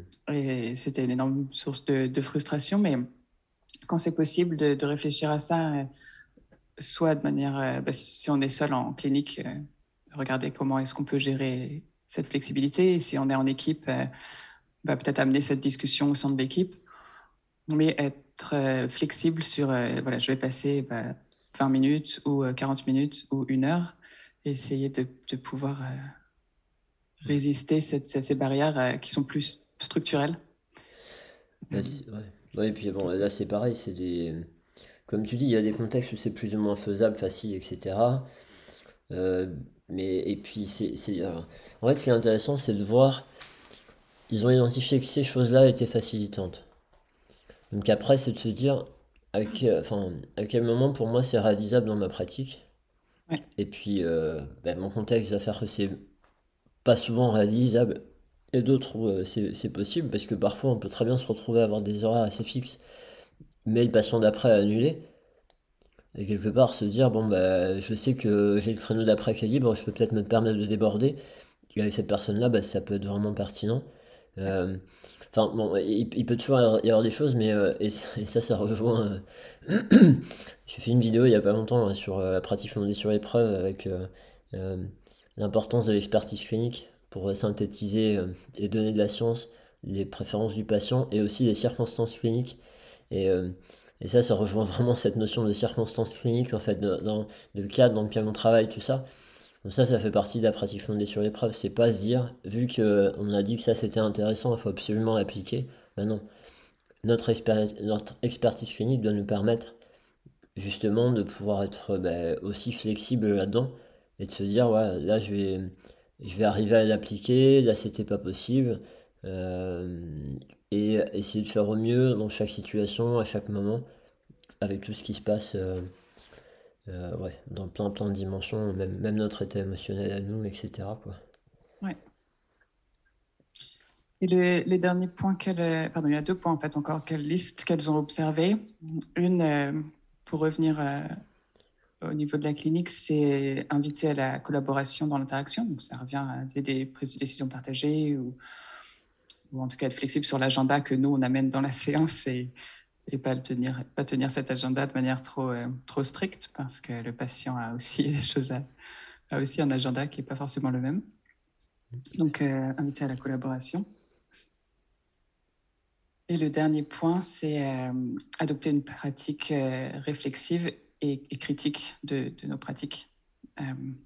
justement parce que, bah, comme le disait le thème numéro 4, en fait, quand l'opportunité est donnée aux kinés de revisiter leur séance et de revoir, de re-réfléchir à comment est-ce qu'ils ont abordé les décisions, la communication, le temps, etc. Et en fait, on, se rend compte que qu'on oui, que, qu'on a des habitudes, qu'on évite certaines choses, qu'on est mal à l'aise avec d'autres, euh, qu'on prend des raccourcis. Et tout ça, c'est pas pour euh, plus euh, se flageller, mais c'est pour se rendre compte qu'il y a d'autres façons de faire et, identifier comment est-ce qu'on pourrait faire autrement d'une manière qui sera utile pour, pour nous et pour les patients.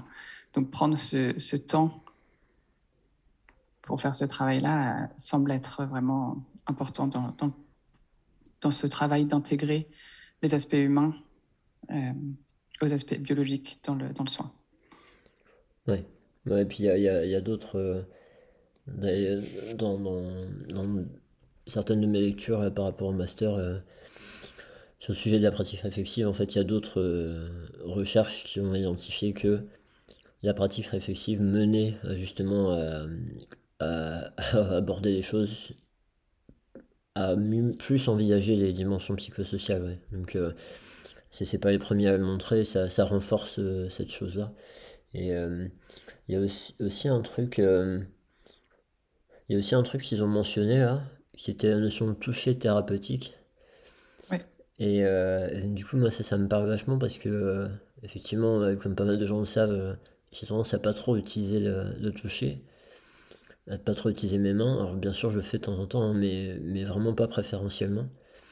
Et ça me rappelle, en fait, le fait qu'ils avaient remarqué, a priori, que lorsqu'il y avait du toucher, un contact physique, potentiellement les, patients euh, bah, peut-être se livraient plus ou arrivaient à partager des choses un peu plus euh, personnelles et qui sortaient de euh, parler de leur épaule ou de leur bassin, je sais pas quoi. ça pouvait être facilitant. Et ça, ça m'a évoqué dans, une formation qu'on avait, qu'on avait faite ensemble. En fait, on, avait, euh, il y a une séquence où on, propose aux apprenants d'amener une vidéo de leur pratique, de se filmer avec des patients, enfin avec un patient, de l'amener et que l'on visionne avec euh, l'ensemble du groupe et que comme, euh, comme, les dialogues en fait là dont on parle. exactement, comme ce qu'ils ont fait dans l'étude, Et que du coup, ben, on, fasse un, retour sur ben, ce qu'on a trouvé intéressant et éventuellement une piste d'amélioration. Et ça, en fonction des demandes de la personne qui dit voilà moi, j'aimerais bien un retour sur cet aspect-là, etc. Et, euh, et, à un moment donné, on avait euh, ce, ce qui, euh, qui a une discussion avec une patiente. Et puis à un moment donné, il allonge sur la table, il lui fait des étirements et continue la discussion. Et puis à la fin, du coup, une des questions, c'était bah, qu'est-ce qui t'a fait lui faire faire ces étirements-là? Et lui, il dit bah, en fait, je pense que c'était pas spécialement utile, mais par contre, moi, je me sens beaucoup plus à l'aise euh, justement pour qu'il y, ait, des silences pendant euh, que je fais quelque chose. Si j'ai la personne juste en face de moi et qu'il y a des silences et qu'on se regarde, je suis pas à l'aise, j'ai peur de tout ça, enfin je sais pas trop gérer. Par contre, bah, s'il y a un silence, euh, moi ça me laisse le temps de réfléchir moi, c'est exactement ce que je disais tout à l'heure. Moi ça me laisse le temps de réfléchir moi, et ben ça fera pas bizarre à la patiente parce que je suis en train de faire un truc. Et puis même cette histoire de parfois il y a des gens qui réfléchissent mieux quand ils bougent aussi.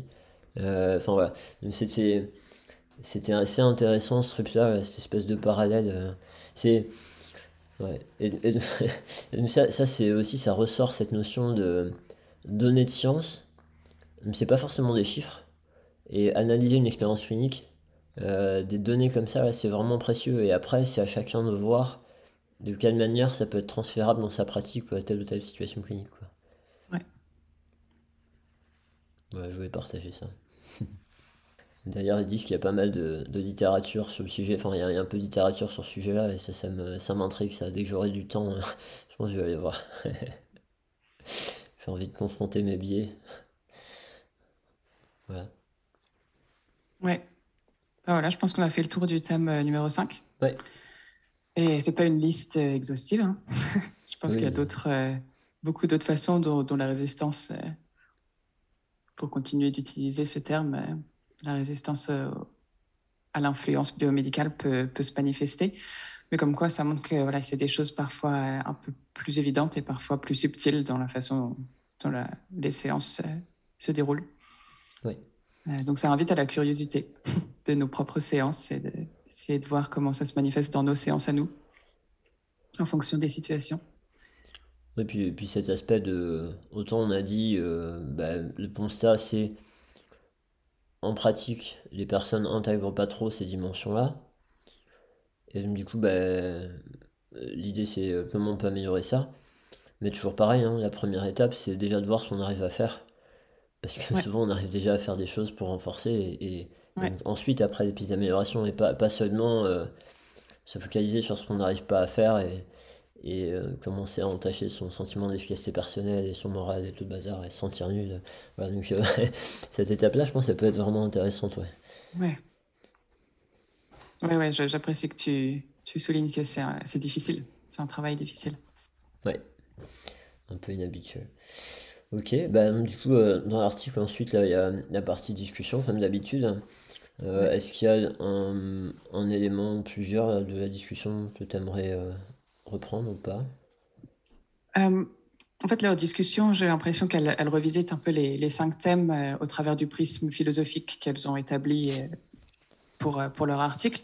J'ai l'impression qu'on a quand même en fait, intégré un peu cette discussion, nous, dans notre discussion de, des thèmes. On va faire un peu au fur et à mesure, en fait. Oui, donc, non, il n'y a, a, pas quelque chose de particulier à, à ajouter. J'avais contacté Karim Mescuto, un peu avant d'enregistrer le, podcast pour lui, lui faire part de, ce projet et lui demander euh, si elle avait quelque chose qu'elle voulait partager par rapport à quelque chose qui a, pu la surprendre ou quelque chose qui l'a marqué dans ce travail-là, euh, puisque c'est l'auteur principal de, l'article.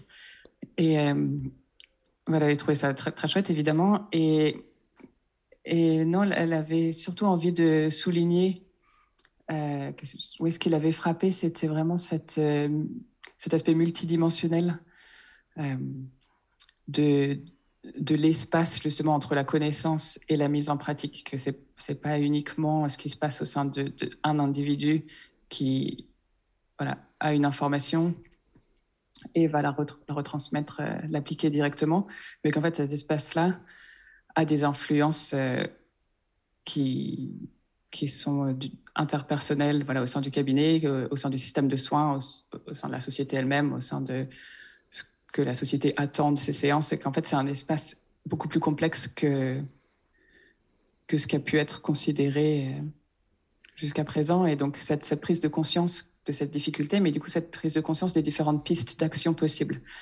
Et, je pense que son message...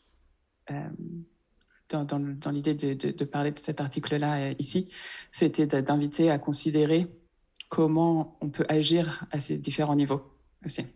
Ouais, c'est ça.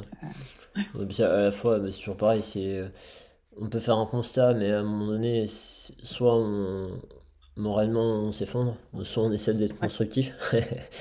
Et donc, il fallait se dire, ok, ben, on en est là, on est dans cette situation-là parce qu'il y a des influences à plein de niveaux différents. Euh, donc du coup se dire ouais la tâche est monstrueuse, mais on peut aussi se dire bah ok mais du coup il y a plein d'endroits différents on peut essayer d'influencer. Donc euh, il y, a, y a plein de choses qu'on peut essayer d'envisager, de travailler. Et, euh, effectivement potentiellement, ce qui est peut-être pas facile spontanément vu qu'on a tendance quand on est kiné libéraux à travailler un petit peu un peu seul, hein, même si on est en équipe parfois. du moins en France, on n'échange pas, pas forcément beaucoup avec nos collègues. Euh, bah, de se dire à chaque fois on veut toujours essayer de faire euh, à notre petit niveau. Mais, euh, mais ouais mais ça va bien au-delà de ça et, et, Dieu sait qu'il y a des y a des confrères qui sont vraiment intéressés et investis dans le fait d'avoir un impact à, à d'autres niveaux quoi. Au niveau politique au niveau au niveau même euh, culture de la population parce qu'ils ils veulent faire de l'éducation à grande échelle ou euh, ouais, à, plein, plein de niveaux. Et, ouais. et ça, ça c'est rigolo hein, parce que genre, je sais pas, mais toi, je pense tu as dû partir euh, en Angleterre avant enfin après. Mais maintenant, les, les slogans de la Sécu, c'est c'est vraiment bouger, quoi. C'est voilà, mal au dos, l'idée c'est le mouvement en fait. Et, c'est vraiment rigolo parce qu'il y, a il y a un vrai changement de la part des patients. Leur, leur faire envisager de bouger quand ils ont mal, il n'y a plus aucun patient qui est surpris. Et ils sont tous déjà influencés par ce message-là. Et euh, je, je sais pas, je me trompe ou pas euh, en termes de timing Oui, je pense que c'est plus récent que, que mon départ. Ouais, c'est ça. Hein. Et, et, un petit peu, tu vois, ça a été assez vite, hein, mais, euh, mais c'est des spots assez courts. Et puis, tu sais, c'est au niveau national. Et franchement, enfin, on a, enfin, moi, moi, je, j'en ai parlé à d'autres, hein, on voit vraiment ce changement là. Ça, ça surprend plus personne quand on leur propose de bouger quand ils sont mal tu vois. Ouais, et c'est un, c'est un vrai exemple en fait de cette influence là au niveau culturel, au niveau euh, et, et du comment on peut tourner un truc dans l'autre sens et finalement euh, ça peut aller assez vite ouais. Ouais, c'est chouette d'avoir des exemples positifs comme ça. Ouais.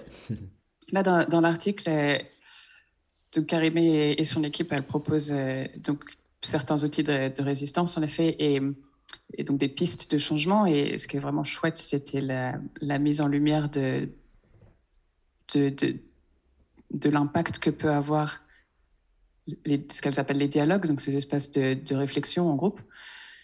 Euh, donc ça, ça, peut évidemment être quelque chose qui se fait à un niveau euh, individuel. Une personne peut revisiter de manière seule son travail ou euh, avec un petit groupe. Et, c'est là aussi que moi, ça faisait un lien avec mon, travail de master, parce que moi, j'avais aussi regardé cet aspect d'espace réflexif, comment est-ce que ça facilite le changement. Euh, mais évidemment, ça amène à, la conclusion que ce pas des changements qui se font de manière isolée et qu'il faut que ces espaces soient créés aussi. Il faut que ces espaces soient normalisés. Le fait de, discuter de, de pouvoir euh, montrer une certaine vulnérabilité, d'accepter que la séance n'était pas parfaite, euh, qu'il y a des choses qu'on évite, il y a des choses avec lesquelles on n'est pas confortable. Mais il faut que ces espaces et cette sécurité au sein de cet espace soient créés. Euh, et ça, ça, vient aussi de, la structure. Alors, une fois de plus, mais même, je pense que c'est pertinent par rapport à un travail en libéral parce qu'on n'est pas payé pour ce travail-là. Quand on est en libéral euh, en France, on est payé à la séance. Donc, quand on prend ce travail-là en plus, sur le côté, il n'y a, a, pas de reconnaissance euh, financière. Et pour un contexte qui est plus, plus similaire au mien ou euh, qui, qui, serait qu'on pourrait comparer à du salariat, euh, il faut que ce soit un espace qui soit donné au sein des heures de, de travail aussi. Et donc ça, il faut que ce soit valorisé par les managers, par l'institution. Donc ça veut dire un travail où en fait il faut justifier que ce temps est un temps euh, productif, bien qu'il ne soit pas en face de, patients. Et, voilà, je pense que c'est bon. On en parlera plus quand j'aurai peut-être publié ce papier, mais en tout cas c'est pour souligner que ça c'est un exemple aussi de créer ces espaces et un exemple de d'action qui peut se faire à un niveau euh, ouais, plus plus large au niveau de la profession. Ouais. Et puis là, ben, en fait, euh, en fait, en France, c'est vrai que il y, à la fois cette notion de pression qu'on peut ressentir parce que il faut qu'on aide tout le monde, qu'on fasse au mieux, que on peut se mettre une pression à se dire euh, oh je fais pas ci, je fais pas ça, mais bon à un moment donné, euh, quand on fait plein d'heures, que notre rémunération n'est pas forcément folle, etc ça peut être difficile d'arriver à se dire on va dégager du temps euh, pour, ces, bah, pour ces, ces, temps de réflexion. Ouais. Euh, ou on va essayer de le faire tout seul. Et bien sûr, on peut beaucoup en retirer, faire tout seul. Euh, juste, on peut perdre en, en, richesse de point de vue si on fait ça à plusieurs. Et, ouais. et voilà, partager l'expertise avec, enfin, avec les expertises des autres, c'est vachement précieux. Euh, donc il y a, y, a, y a, à la fois ça, et puis, mais quand même, alors, après il y a la notion de, de d'attente de patients, même se dire, bon, même si euh, c'est rémunéré, euh, bah, si je prends ce temps-là, c'est un, deux patients, trois patients de moins que je prends en charge, et donc je laisse galérer, enfin, bon, il y a, toutes ces choses-là, après, euh, c'est toujours pareil, ça peut être aussi des choses, on peut se dire, c'est peut-être un peu pour termiste, parce que finalement, si jamais on améliore nos pratiques avec ces temps d'échange-là, bah, peut-être qu'on va faire un peu moins de séances en moyenne avec les patients et du coup au final on en prendra plus que si on n'avait pas fait à moyen et long terme. Et puis, et puis il y a la notion là, avec quand même l'explosion des MSP, des maisons de santé pluridisciplinaires en France. J'avais une réunion hier ou avant-hier, je sais plus. ils avaient dit qu'il y en avait plus de 2000 en France là maintenant, des, des MSP. Donc ah ça fait quand même un, certain chiffre quand même maintenant, et puis ça, ça continue de grandir. Et donc avec ces, ces fonds euh, d'aide euh, versés par euh, la Sécu, avec l'ARS, etc., on me pardonnera si je me trompe, mais en tout cas, il y a, y a, des aides et qui permettent d'indemniser les professionnels pour ces temps de réunion entre professionnels. Alors, ce qui est assez rigolo, je sais pas si c'est rigolo, mais le, le, but derrière ça au départ c'est pluridisciplinaire, euh, échanger entre professionnels, euh, meilleure coordination des soins, etc. Et c'est vrai que ça a de la valeur et c'est super important. Mais la notion de pratique réflexive n'est pas encore mise en avant. Même si, bah, même si c'est des choses maintenant avec la réforme des études et dans des différentes professions médicales et paramédicales, on sait que maintenant ça s'est vraiment mis en avant la pratique réflexive. Mais c'est marrant parce que je crois pas que ça soit trop dans ces textes-là encore une fois, peut-être que je me trompe et euh, j'espère que ceux qui savent euh, mieux me pardonneront si c'est le cas, mais, mais ce qu'on voit, c'est qu'il y a dans ces réunions-là, euh, pour avoir fait partie de deux, voire participer à trois MSP différentes là, depuis plusieurs années, c'est pas structuré et il n'y a pas d'outils d'animation qui favorisent ces échanges-là. Mmh. Et, et, du coup, ouais, et du coup, c'est pas forcément super efficace sur ce plan-là. Mais euh, et voilà. c'est là où euh, on peut rappeler notre, euh, notre conflit d'intérêt. bah, de toute façon, on disait juste avant, mais sur le fait qu'on propose tous les deux un cours sur la pratique réflexive. Et, et forcément, on est biaisé par l'intérêt qu'on y trouve. Maintenant, les choses qu'on a dites, bah, ça vient pas de nous en fait. Hein. c'est des choses qui sont retrouvées dans la littérature et c'est des retours d'autres personnes. Mais bon, on a, on a cet intérêt à, le mettre en avant. Euh, ouais, je, ne sais pas si tu veux rajouter quelque chose à propos de ça. Euh, non, bah, ce, que, ce que tu disais là sur les, peut-être le manque que certaines personnes peuvent y avoir en effet un intérêt, mais qu'il peut y avoir un manque de structure donné à ça. En fait, oui, c'est vraiment ça qu'on essaye de faire avec la, formation euh, pratique réflexive, c'est d'équiper les, les, personnes qui sont intéressées pour apprendre sur eux-mêmes en tant que cliniciens, mais aussi sur eux-mêmes en tant qu'éducateurs, que ce soit en tant qu'éducateur avec des étudiants en stage ou, euh, ou en tant que membre d'une MSP ou en tant qu'éducateur devant des groupes de, forme de, professionnels. Euh, tout, ça est, très pertinent euh, dans le contexte de la pratique réflexive.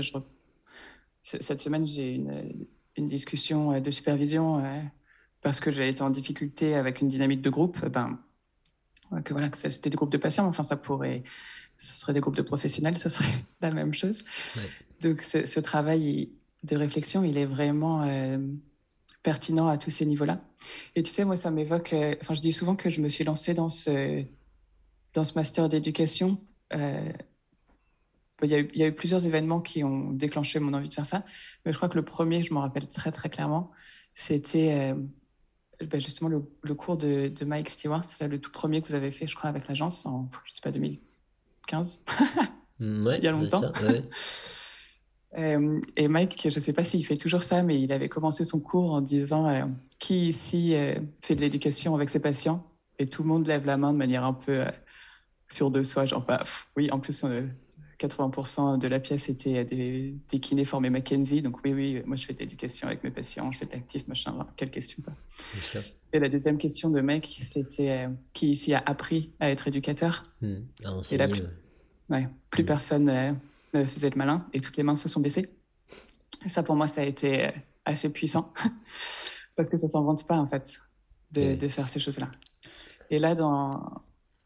enfin, il y a des personnes probablement qui ont qui, ont une sensibilité qui, permettra de, faciliter ces échanges. Mais quand on parle de créer des espaces de réflexion, en fait, il y a beaucoup à penser dans la création de cet espace-là pour que l'endroit, justement, invite les personnes à se livrer, à être honnêtes et à, être honnête aussi dans les feedbacks. Tu vois, de, hmm. c'est pas facile aussi de donner un retour honnête sur quelqu'un qui demande un feedback parce qu'on a peur de, de peut-être de le mettre trop honnête ou d'être honnête de manière qui va blesser. Ou, enfin, donc, il y a vraiment, vraiment à réfléchir sur comment est-ce qu'on anime ces échanges-là. Et pour que ça se passe bien et pour que ce soit constructif pour, euh, pour toutes les personnes qui vont participer. Donc c'est aussi, euh, voilà, c'est un peu le cœur de, de, notre formation, je crois. Créer une atmosphère favorable. Euh, bah, ça, ça rejoint un peu l'idée. quand on avait demandé aux, aux apprenants d'amener des vidéos, Ouais. Et bon, bien sûr, c'était pas une obligation, mais bon, nous on avait envie de faire cette séquence-là, donc on espérait qu'il y ait quelqu'un qui le fasse.